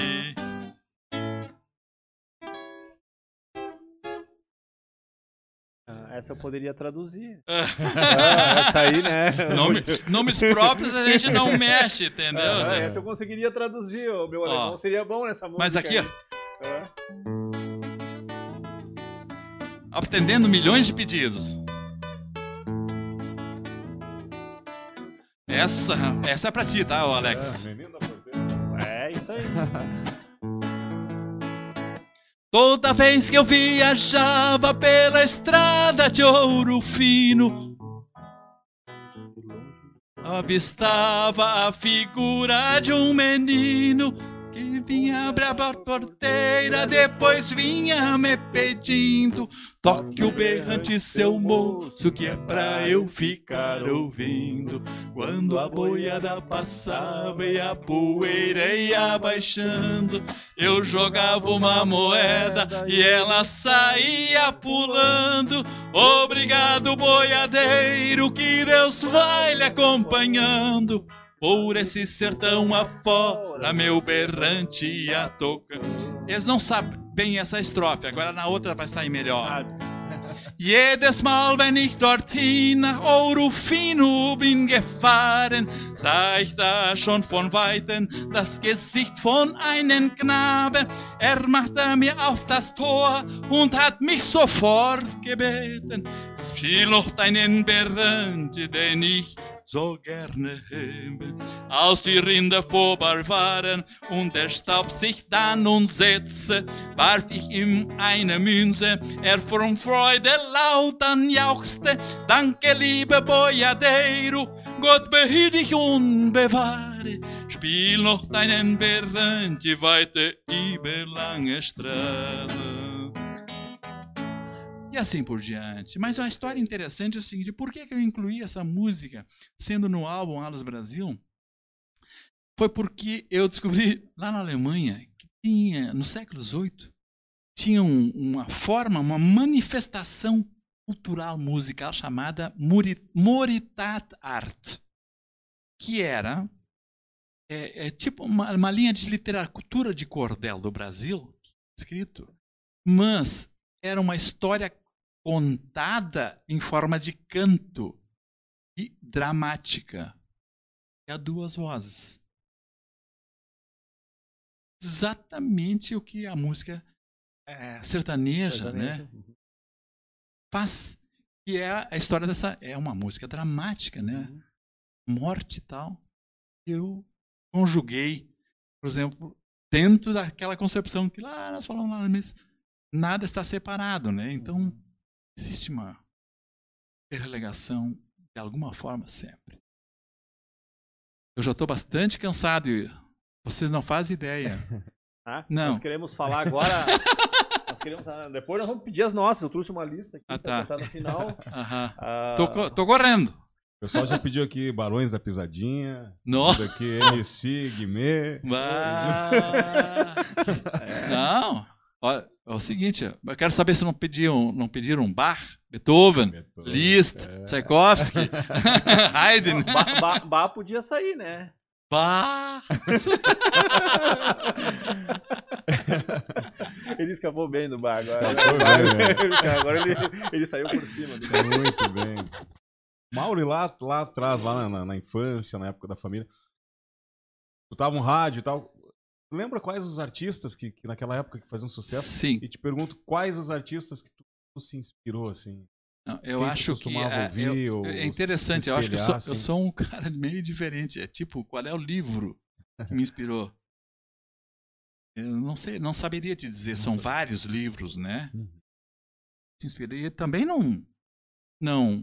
Agora, o que eu ouvia mesmo ali era trio parada dura. É mesmo. Sim, senhor. Mas a música sertaneja é uma coisa maravilhosa. É, às vezes, vou considerar a música sertaneja uma montanha. Às vezes tu tá sobre a montanha, às vezes tu tá abaixo da montanha e às vezes tu tá no meio da montanha. Cada um tem a sua opinião. O, o importante é mesmo conhecer toda a montanha. Você É. tem a opinião. E saber que existem matas bem fechadas, existem matas bem abertas. Em todas as áreas tem o bom e tem o ruim. Acho que aí o filtro é pessoal. Esse filtro pessoal também é, é de acordo com o tamanho do caminhão que ele vem trazendo junto. A bagagem que ele já A bagagem, tem é que ele vai conseguir É isso. né, analisar. E... Agora, no fundo, no fundo, o mais importante é que é ser feliz e. Eu gosto disso. Por que, que eu não posso dizer que eu gosto disso se o outro do meu lado diz que ah, não consigo ver essa música? Essa música é triste, ou essa música é alegre. Eu sempre digo, não existe música triste ou música alegre. Existe pessoas com um tipo de sentimento. Naquele momento, a música trans... vem a calhar com aquilo que ele está sentindo, mas a música em si não. E o que é a felicidade? Tu vê, felicidade é uma construção por segundo, por minuto, por hora, dia, por anos, onde você precisa se encontrar consigo mesmo e estar satisfeito consigo mesmo. Se isso não é possível, você tem que continuar andando, buscando luz para os passos. O que é esse caminho? Esse caminho é trafegar em busca do, horizonte, mesmo sabendo que a cada passo que tu dá ele se afasta na mesma proporção, mas acreditar que lá adiante existe aquilo que você procura. E nós estamos num, num momento em que São Tomé está morto. Não tem que ver para crer. Crer Esse é o passo. Esse é o é- horizonte. Como é que é olhar para trás hoje e ver toda essa tua trajetória de acertos, de lembranças, de memórias? Como é que, como é que tu olha para trás assim, né, um passado distante ou recente, e, e- tu vê assim o que aconteceu na vida do Mauro? Olha, eu consigo olhar com serenidade. né? Às, vezes, às vezes a gente até depara com. É, fui eu mesmo que fiz isso aí. Isso acontece. Agora, eu não sou do tipo que senta no sofá do passado, senta lá e fica admirando as coisas. Nem houve um momento em que eu vendia musicinos. Um empreendimento de sucesso. As pessoas perguntam: você não tem saudades? Saudade. Saudade é o seguinte: é o amor que fica, né? E aí, se ele ficou, não tem saudades. Tá? Uhum. Tem um outro detalhe. Vou, vou fazer a, a comparação da canoa. A, a pessoa que queria conhecer um mestre sobre a montanha precisou caminhar muitos quilômetros. E ninguém falou para ele que tinha um rio muito grande. Para ele chegar lá, ele tinha que atravessar esse rio. E ele não tinha como. A única solução seria uma canoa. E ele viajou dias, dias. Passou, percorreu o rio, o rio, o rio, o rio, até que ele achou numa casa, numa canoa. Tudo que ele precisava. Pegou a canoa e atravessou a canoa para outro lado. E foi em busca do mestre. O que ele fez com a canoa? Tô lá? Deixou lá. Tudo que ele precisava. Isso que atravessou, ele deixou lá. Foi um Acho caminho. é, foi parte do é- caminho. a foi a é ponte isso. que ele precisava fazer. É, eu pra- acho que a vida é isso. Onde é que estava a felicidade dele? Na canoa, naquele momento do atravessar. E onde é que estava a felicidade logo, minutos depois? Está em terra firme, em busca do objetivo dele, que é Sim. conhecer o mestre. É. Foi, um- foi uma, foi uma ponte que ele precisou naquele momento para chegar lá. E o que, que o Mauro ah, gostaria de ter feito e ainda não fez? Ah, são muitos projetos. Eu não vou te falar nenhum. Porque tem. Existe um- uma. Uma. Uma concepção do universo de que o teu pensamento é frequência e a luz ao mesmo tempo. Só no teu pensar já está no ar. E quando você ainda expõe verbalmente, Materializa. e aí tem. As abelhas estão quietinhas lá. A hora que a flor desabrochar, ela vem todo mundo lá naquela. para pegar os- o néctar, né? Aham. Não, o- então, nós estamos num projeto fantástico agora, querendo explodir mesmo, que é, é colocar. Eu não vou dizer tudo, viu? Uhum. que é colocar a, a oportunidade de qualquer pessoa poder desenvolver música cantada. Ó, esse é um spoiler legal. Gostei. Bacana. Viu? Gostei. Queria ter o, o, o dom da voz, né? O Alex, se ele quiser, ele pode se inscrever. É, na realidade, é, existem é, existem estágios. Por exemplo, eu vou, eu vou fazendo um, um exercício. Eu posso te convidar a fazer uma corrida. Eu sei que teu carro já está inteiro. Eu posso te convidar para construir um automóvel, fazer essa corrida. Uhum. São, são estágios, tá? O primeiro estágio é convidar quem tem um automóvel. Perfeito. O segundo Entendi. estágio é o outro. Aham. Tá. Vamos, vamos, na, Vamos. na nossa linha do tempo agora, vamos adiantar um pouco o nosso relógio. Tchê, eu acho que já passou tudo, né? Não, não passou não. Nós queremos mais, né, mais um caldinho. E vamos imaginar aí que 2019, 2020, aí nós tivemos um, né, 2020, 2021, né, uns anos atípicos, né, que nessa na tua jornada, ah, imagino que não teria passado por nada semelhante ao que aconteceu aí na humanidade, né, doença, enfim. Como é que nós vamos sair dessa situação? Tu acredita nessa situação? Nós vamos sair melhores? Nós vamos sair piores? O que, que vai acontecer com nós? Porque um, né, um, um visionário aí de, de, de mundo. Eu acho que a história do visionário é muito relativa. O visionário, ele, ele pode ter visões em cima do que ele acha, em cima do que leu, em cima do que ele está constatando e acompanhando no, no mundo todo. Quer dizer, é, é essa a visão. É, eu, eu acredito que a gente não volte mais para o tempo normal. eu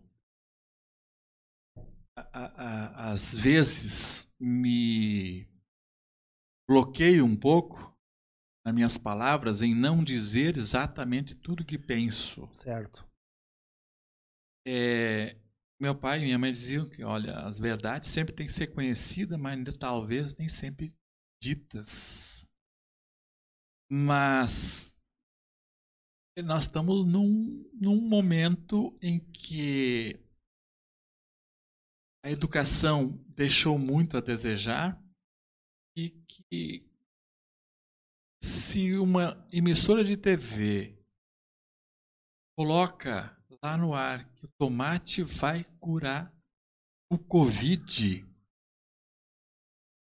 eu garanto para vocês, não, tem, não terá mais tomate no Brasil. Todo mundo vai No comprar um mesmo dia. tomate. Por quê? dia. Mas e dessas, todas essas pessoas, ninguém vai consultar um, um especialista. um Então, quando eu falo em educação, a- o nível de, de comunicação no Brasil, ele, ele não poderia ser predominantemente como o, o é quase mais de 50% de uma emissora de televisão é conceituando cérebros e não muitos dos quais não têm capacidade cognitiva, ou seja, de ouvir, de ah, não, isso não é. Ouvir, oh, não, ah, não, isso é. Certo?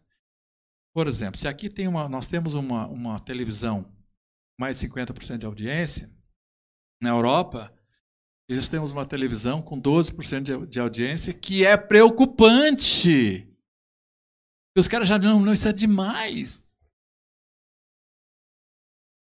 Tá entendendo? Então. 6% nos Estados Unidos. Mas aí. É top? Tu, pois aí tu já. Eu, tô indo para lá, mas aí a estrada na minha frente vai se fechando aqui, vai abrindo lá, por causa disso. Né? Eu acho que soluções tem, mas o mundo ainda é muito ganancioso, né? Começaríamos por onde a solução? Dentro de si. O professor de física quântica que a gente teve, chamado Arbans Lararora, é pós-doutorado em física quântica na Alemanha, e é também doutor em física clássica. Normalmente, os dois, física clássica e física quântica, não se coadunam muito. Física clássica diz que 2 mais 2 é 4 e física quântica diz que 2 mais 2 pode ser 5. Então, a física quântica é a teoria das possibilidades. Então, eu acho que nós temos possibilidades, mas precisamos. Começar por nós. Sim, mas de que jeito? Uhum. Isso eu quero saber. Esse é o pulo do gato. Não, mas de que jeito? E, e, e, e se tu tá certo? Se todo mundo ao teu lado dizendo o seguinte: não, isso não é assim, não é assim. Você precisa, para tirar, fazer um. Tirar a rede cheia de peixe do mar, não tira sozinho. Você precisa de auxílio das pessoas para muito mais pessoas, né? Fazer o arrastão. Então, da mesma forma, é também assim. E isso é só educação, é cerebral. Porque o meu cérebro, o que eu penso, muda o que eu faço. Né? Enquanto eu sou atingido, se eu tiver uma estrutura bem forte, o vento da rua bate em mim, mas não muda meu caminho. Se eu não tiver, ele pode bater, pode me derrubar, pode fazer o. São concepções, né? Perfeito. Eu, e eu, eu gosto de dar um, um exemplo, por exemplo, um, um exemplo que está num livro chamado A Arte do Pensar, que é aquela do chinês. Gosto muito daquela. Dois chineses estavam passando por uma ponte e uh, o sol entre as, as folhas irrigava uma luz lá no fundo do, do, do rio e estavam os peixes lá. Aí ele deu, fez a observação, mas que maravilha, que felicidade! Você perguntou o que é felicidade. Que felicidade desses peixes! Aí o outro olhou para ele. Mas como é que você sabe que esses peixes são felizes se você não é os peixes? Ele respondeu para ele: Como é que você sabe que eu não sei que os peixes são felizes se você não é eu. Hum. Então, esse diálogo, ele é importante de fazer reflexões, está entendendo? Hum. O que nós não temos. Tudo que é linha filosófica saiu do currículo. É, para mim, a solução está na educação. Na educação. Educação. Pilar. O que, que nós deveríamos ter falado aqui nessa noite e a gente não, não comentou, não perguntou? Nós eu, deveríamos ter deixado de. de, de... o que eu acho. O que é, eu acho que a gente precisa acreditar em alguma coisa. Nós estamos um, um povo muito descrente. Ou crente demais, ou descrente eu vou retratar uma, uma experiência que está eles fizeram com. Eu vou bordar um pouquinho para ficar mais bonito, mais compreensível, mas a essência vai brotar. Cinco ilhas no, no, no fundo, na, no sul da Itália eram eram frequentadas por macacos. E aí eles contrataram veterinários para acompanhar a vida desses macacos durante 30 dias, manhã. E só tinha uma coisa em comum que eles faziam de helicóptero, distribuíam batata doce. Eles comiam batata doce. Era isso. E aí os veterinários estavam fazendo é, é, seus relatórios, inclusive um é macaco chorando, lágrimas ao pôr do sol. Mas essa não é a questão, mas várias observações nessa linha. E um dia um, passou um helicóptero, passou e botou as batatas lá. E um pequenininho, se talvez não tivesse com fome, pegou a batata e rolou até um riacho. E comeu. Ficou por isso. Na outra vez que o helicóptero passou, ele fez a mesma coisa. E o macaco do lado fez a mesma coisa também. Aí foram todo, se diz, toda a macacada agora, né? Todos os macacos começaram a desempenhar a lavaias. E diz que é assim. Isso é, isso é científico. Quando chegou no centésimo macaco, estava fazendo esse procedimento, o que aconteceu? Os macacos das outras ilhas, que não tinham nenhum contato com esses macacos, começaram a lavar as batatas. Agora a pergunta minha: como? Física quântica explica. Será? Como? Então, existe. Explica da seguinte maneira: você gera uma determinada energia, um procedimento, e ele não fica ali onde é que você gera, ele se expande.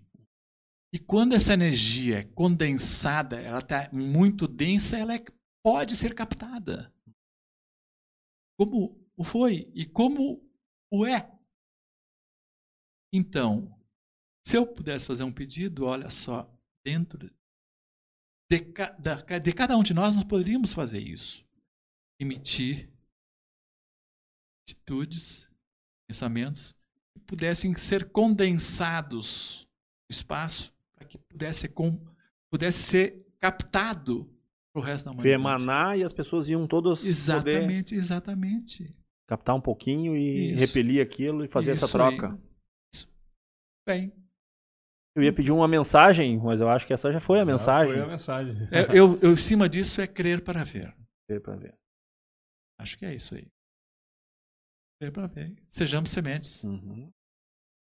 Eu também acho que nem tudo é, são flores, nem tudo são raízes, mas tudo é universo. Ah, viu só. É, filósofo. filósofo. Isso é bem. bom. Depois eu quero ver escrever isso aí, todas elas. eu vou botar lá no, no, trabalho de conclusão, lá vou botar nos meus projetos, lá umas frases dessas, e eu vou dizer, bah, né? É, é o pensamento. Ah. Nós vamos, enquanto tu vai tomando uma aguinha, tá? Nós eu vamos... até nem ia tomar, mas agora eu vou. Pode tomar uma aguinha, um cafezinho ou um chá, tá? O chazinho não, não. aí, o não, cafezinho que eu fiz antes. Tá? Eu vou ler um pouquinho dos comentários aqui do pessoal que está nos acompanhando, né? Muitos, muitas pessoas falando aqui, e aí vamos ver agora se realmente é positivo. É o operante. Não, ele deixou boas sementes aqui, pelo que eu já dei uma olhada por cima aqui e ficou apitando aqui, ele deixou boas sementes. Uh, Carolina Konzen, o tio Mauro é muito bom. A Rosane Vera Lanius, boa noite, muito legal. O Edmilson Conceição, que legal, gostando muito do programa, cada vez melhor. O Jean Carlos, boa. A Sônia também, a Sônia, ela tá com um quezinho, mas não é com o senhor, tá? Não é com Ela tá com um problema lá e acho que ela se separou do marido e o, o marido dela, vou contar, né? Também era Harf, mas daí então ela assistiu mesmo, sabendo que era o mesmo sobrenome. ah, viu, Sônia? Ah, viu? Ela fez uma carinha ali, né? Botou, então tá, né? Uh, Luciano Santos também, gostando bastante. Lá em casa, ó, o pessoal 100% lá em casa me assistindo. Lá, a Rubia, minhas filhas, todo mundo assistindo. Uau. Isso. Uh, vamos lá. Christian Spon... Uh, na audiência diretamente dos Estados Unidos. Saudações à gauchada. Muito bem. Já te inscreveu no canal, Gaúcho? Quer dizer, americano, não sei como é que vamos chamar. Lúcia Trem Nestor e Lúcia Trem assistindo. Muito bem. Sônia Reicher, linda música. A Paula Balsemão também nos acompanhando. Cleide Suzana Petri, maravilha. Sônia Reicher, Mauro, sempre um grande mestre. Júnior Francisco também nos cumprimentando. Sônia Reicher, satisfação em ouvi-lo mais uma vez. Lúcia Trem, como sempre, um grande show. Isso eu já sabia né? Que o pessoal ia, vir, ia gostar, eu sabia, eu sabia. Ele tocava bem nos aparelhos dele ali e tal. Uhum. Não sabia que ele ia trazer tantos. A Letícia também com nós, a Aline Demetri também. Meu sogro é demais, viu? Uh, Márcio Harf, coisa linda. Dina também, esse é meu amado, o máximo. Valéria Miller também conosco, dando os parabéns. A Rosane também, diz que é lindo. Ah, essa aqui que falou dos, dos, peixes, que falou da casa, que falou da visão. Uh, a Delci Vaslavoski. Que é isso? Vaslavoski. Isso, Vaslavoski, é. O Hulk bonito. Ela que um concerto, acho que tu ia fazer em Parobé e tal, ela me mandou um convite. Veja e tal. Ah. Um local assim. Ela disse: Não, veja, veja ele tocando, veja essa pessoa tocando. Daí ela contou um pouco da história né, que tu destrinchou para nós aqui, né? Cleide Suzana Petri, eu aqui cantando a segunda. Ah, daí ela botou uma palavra ali em, inglês, em alemão, vamos deixar assim, né? A, a Cristina Luz Orzo também, dando os parabéns, muito lindo. Uh, a Sônia, mais uma vez, colocando umas palavras aqui, né? Sons da infância, ela colocou. Cristiane. Beijo. tá. Sempre é mágico ouvir o Mauro. Débora Finger, nosso sempre mestre e maestro. Podia falar depois um pouquinho o que é o maestro, que tem várias pessoas falando aqui. Lúcia Trens, parabéns, Mauro. Bonito como sempre. Pode cantar mais um em alemão. Vamos lá. Uh, lembro bem, né? Ela deve ter falado de um, de um trechinho do nosso nossa conversa. Excelente curso, grande mestre.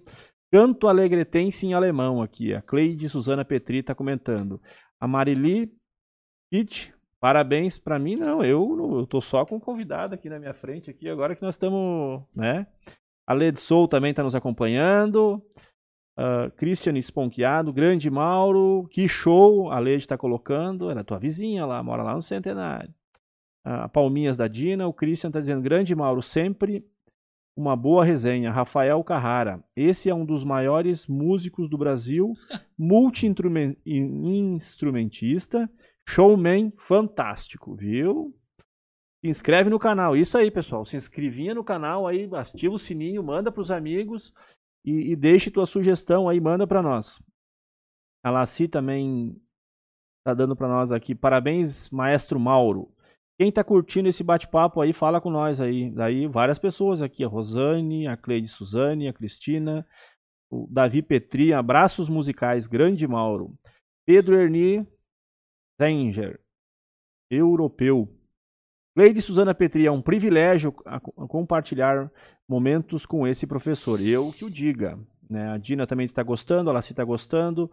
Que categoria a frase do Mauro, né? A Nair está gostando, o Christian está gostando, a Nair, abraço para o Mauro, a Delci também está nos acompanhando, né? Viu? Fez aniversário ontem, parabéns, parabéns. muitos anos de vida. Laci, Uh, Carrara Advogados, grande mestre Mauro Harf. Muito bem. Egídio Mitz. Uh, Mitterstedt. Mitz, aí, ó, já, tá, já conhece o amigo, né? É, ele é da Rádio União. Isso. Painel de sábado, ou painel do Brasil na União FM. Egídio, essas músicas lindas dos CDs Alice Che e Alice Brasil, eu toco em bandas musicais alemãs aos domingos. Muito bem. O Davi Petri tava rindo de nós, eu acho que era quando nós estava tentando cantar. Eu, pelo menos, cantar, né? O- o- ele aqui já tem o carro, ele vai ver se ele arruma um professor que ensine ele a tocar, aí vai dar tudo certo. Edith Sabi também, muito legal, sabe muito. O Davi Petri, a Cleide Suzana, Palminhas, Davi Petri, isso é pra pouco, sabe muito. É, a Delci, o Ru aqui, eu acho que era quando eu ia levantar pra dançar. O Egídio também, nos, Cristiane Luiz Orzo, ótimo. Davi Petri, sim. Som perfeito. Egídio, ah, Rio, Grande, né, Rio Grandense. Ele botou uma palavra ali, em, né, depois o Mauro vai ler lá e vai responder nos comentários lá que palavra é essa em alemão. Luiz Machado, Arione, que maravilha, orgulho de ti, amigo. Parabéns. Egídio, som e imagem estão perfeitos. Parabéns. Lúcia Trens, continuamos com o Mauro. Som perfeito, cada vez melhor. Aurélio Leopoldo Elvanger, grande Mauro. O Davi tá dando uma risadinha pra nós, que show. Ah, vamos lá, o Davi, mais uns comentários. O Márcio Har, felicidade é ser filho desse cara. E botou aqui, né? Que legal, felicidade é ser filho. Sabe muito. É isso aí. Que prazer assistir esse programa do nosso maestro Mauro Harf. Muito bem, você é o que você pensa. Cristiane Luiz Orzo, ótimo programa. Muito bom escutar uma pessoa sábia. Muito bem. Davi Petri, top essa história. Thiago Jackson Volts. É isso? Você encontra o Mauro nas redes sociais. Sim, depois ele vai falar para nós aí as redes sociais. Nós não vamos falar as redes sociais agora, senão vocês vão lá só para as redes sociais dele e vão abandonar nós. Tá? Depois nós falamos. Abraços musicais. José Luiz Bamberg, viu, Bamberg? Isso aqui é um nível que nós chegamos no nosso programa. Isso aí, acompanha lá. A Dina, parabéns, querido. Iraci Celanir dos Santos, parabéns. Ótimo programa, estou amando. A Delci, obrigada, viu? Ela tá nos acompanhando. Lúcia Trem e Nestor Lúcia Trem, um grande aula, parabéns. Eu vou ter que chegar em casa e fazer uma questão, né? Minha mãe não apareceu aqui Não nos apareceu, comentários. É claro que ela só assiste na TV, mas alguém tem que comentar pra ela. Mas ó, então ninguém ajudou, né? Então que ela vai ter que olhar amanhã. E mais, mais alguém Mais recados aqui, o nosso querido Marcelo Melo, bairro São Luís de Sapiranga, sempre nos acompanhando. Um abraço, Marcelo Melo, a Neuflades, também Wesley Gabriel. Obrigado pela audiência. O Carlos Colorado tá faceiro hoje com a vitória do Inter. 2 a 1 sobre a Chapecoense. Ah, era uma casa. touca, era uma touca. Era uma touca aí. Um abraço, Carlos. Boa noite, Marcone, Alex e Mauro, Harf. Meu pai, do- o, o Ev, do Tênis Clube, como era popularmente conhecido, era fã do Mauro Harf. Bom programa. É o Carlos Colorado, lá no bairro São Luís. Aquele abraço, Carlos. Abração também para o José Juarez, pai do nosso querido Celso Portioli dos Pampas. É, querido produtor. o sonoplasta, Aquele abraço, o abraço cara para que Eva monta os também. nossos logos aí, Sim. que bota Toda a turma assim. com a Eu gente. tinha que estar filmando o sorriso deles. Eu já convidei ele pra Boa, sentar boa, junto né? na mesa, ele não. Aham. Tem mais aqui, Geni Godoy, lá em São Leopoldo. Beijo, Geni. Toda a turma que tá lá em São Leopoldo, bairro Feitoria. Abração pro Maurício. Abração também aqui pro Vilmar, acompanhando também. O Paulo César. Um abração, Paulo César. Obrigado aí, a galera, sempre nos acompanhando no Instagram, no Facebook e também no nosso querido Spotify. Beleza. Conta pra nós aí como é que é essa história de maestro. Eu vou contar, mas eu, eu E esse, e esse multi-instrumentalista toca tudo mesmo? Não, os caras exageram. Ah, agora, agora é a a humildade, A humildade, deu né? ali e tal, né? Não, é, vou- vamos por partes. Vamos lá. Quando perguntou o que, que é felicidade, depois ali,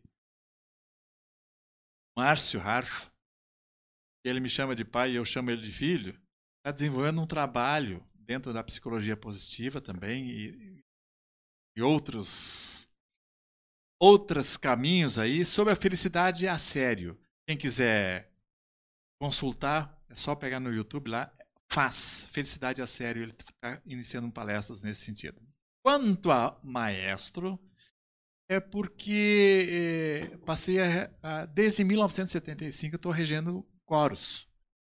Alguns momentos mais ou menos eu suspendi, mas agora nos últimos 15 anos eu estou desempenhando essa função de maestria que eles chamam de regente, de maestro do coral.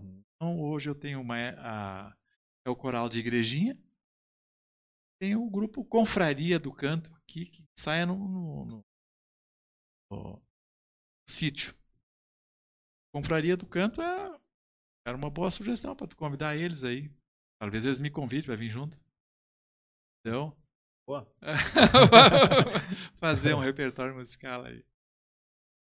Tá. Mas é isso. Mas assim, quanto à multiplicidade de. Na universidade, a gente era obrigado a saber todos os instrumentos, né? instrumentos de madeira, instrumentos de metal, embocadura livre, emboca- embocadura simples, é, instrumentos de corda, de arco, de teclado. Então isso fazia parte do estudo. Cada um depois se dedica a um, né? Não tem como se dedicar a todos, né? Uma saideira, Vamos, vamos. ou um pupurri, ou alguma coisa que ele faça pra nós aí pra. Pois é, É. eu, vocês esgotaram todas. Não, não esgotamos, não. O cara me disseram que era para 15 minutos, agora não sei quanto tempo. Eu já tô com fome aqui. Isso. nós, já vamos, nós já vamos pra duas horas. Tá brincando? É, é que atrasou o quem é que- negócio de começar o negócio ali, gente. Por isso que a gente até, né? O, o- o artista, ele, ele tava no camarim daí, até que ele se arrumou no camarim e tal. Aí não tinha a- a- as toalhas, né, Alex? Como é que é com as quantidade de toalha? não, não tinha, Aí ele não não, tinha rosa azul, cara. Não tinha rosa azul, daí ele não conseguiu se arrumar, daí atrasou o programa. Então agora ele vai ter que tocar a saideira pra nós aí, alguma. Pois né, é. que diga alguma coisa. Pois é, é, eu, eu- eu não sei exatamente. O que que tu... Essa aqui depois, né, pra te deixar um autógrafo pra nós, tá? Ah, tá. Ah, essa foto vai vai pro nosso mural, certo? Tá, é uma foto que a gente programas. tirou dos três aí, tá? Isso aí, quando a gente começou. E aí uma vai ficar contigo e uma tu vai assinar com nós. Sim, sim. Muito obrigado. É, pois é, é, existem, já como ninguém fez pedido aí, eu tenho uma música Foi adivinhando. a- A alemã. tua energia foi É. adivinhando. Música alemã é o seguinte, é, está muito em voga, por exemplo, você agradecer todas as, as instâncias em que você vive, independente do que você esteja querendo ou não, daquilo que você está. Então, ser grato, gratidão. Então, tem uma música que diz, que fala sobre isso. Um dia igual ao de hoje, a gente precisa agradecer eternamente. Fazer com que ele volte novamente a nos inspirar no lado positivo. Então, essa música em alemão. Enquanto isso, eu estava escutando vocês. Aqui o estúdio é muito calor, então as cordas elas vão vão trabalhando um pouco com essa com essa temperatura. Sim. So ein Tag. E antes eu queria dizer uma coisa. Qual é o momento em que o dia inicia? Olhos. Não. No primeiro minuto do- da meia- depois da meia-noite. É o início do dia. Então eu vou cantar agradecendo o dia. Não é porque esteja noite que eu não possa fazer isso, porque ele vai terminar somente amanhã. So ein Tag, so wunderschön wie heute. So ein Tag, er dürfte nie vergehen. So ein Tag, auf den man sich so freute. Und wer weiß, wann wir uns wiedersehen. Ach, wie bald entschwinden schöne Stunden und die Tage im Wind verqueren. So ein Tag, so wunderschön wie heute. So ein Tag, er dürfte nie vergehen. Schau nur in die Sterne, die am Himmel stehen. Ach, ich blieb so gerne und muss nun weitergehen. So ein Tag, so wunderschön wie heute. So ein Tag, der dürfte nie vergehen. So ein Tag, auf den man sich so freute. Und wer weiß, wann wir uns wiedersehen. So ein Tag.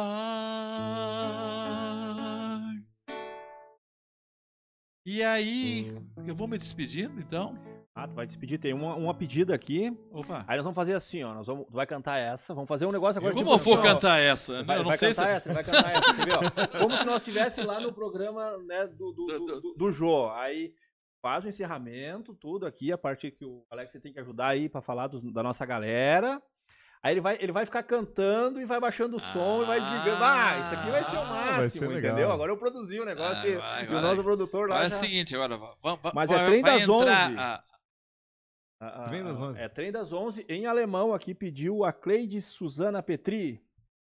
mas Ah, a Cleide. Estão tá- dizendo que ca- tá cada vez melhor. O, o pessoal tá momento merchan, isso aí. Uma grande aula, parabéns. Isso mesmo, nosso maestro, né? Não, não podia esperar nada diferente. Barbaridade. Agora, cê- Eu vou convidar de novo, entendeu? O- de novo, né? tu já pensou? A, a Cleide quer me derrubar. É isso. Der Ernesto hat uns ingeladen für Samba, der wohnt ja in Bras. Sin ihm kommt da war niemand daheim. Wir sind ficken ohne Samba ganz beleidigt.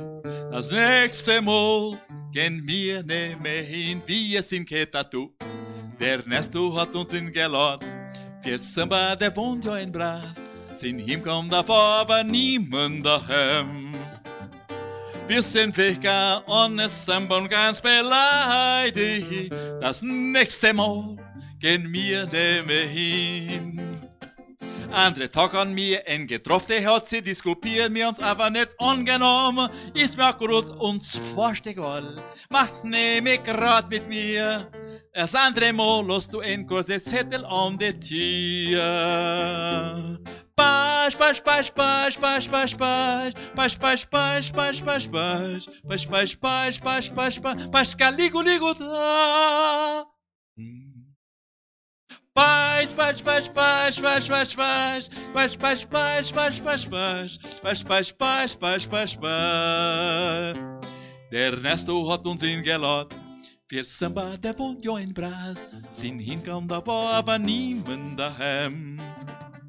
Wir sind weggegangen ohne Samba ganz beleidigt.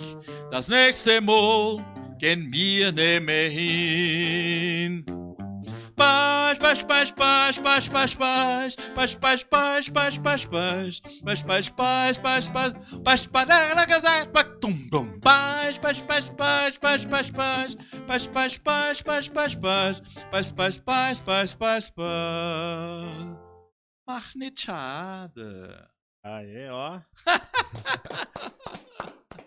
Que barbaridade. É pra confraria o canto, isso aí. Ah, Ah, compraria. Vamos, vamos divulgar as redes sociais dele ou como é que vamos fazer, Alex? Vamos, vamos lá.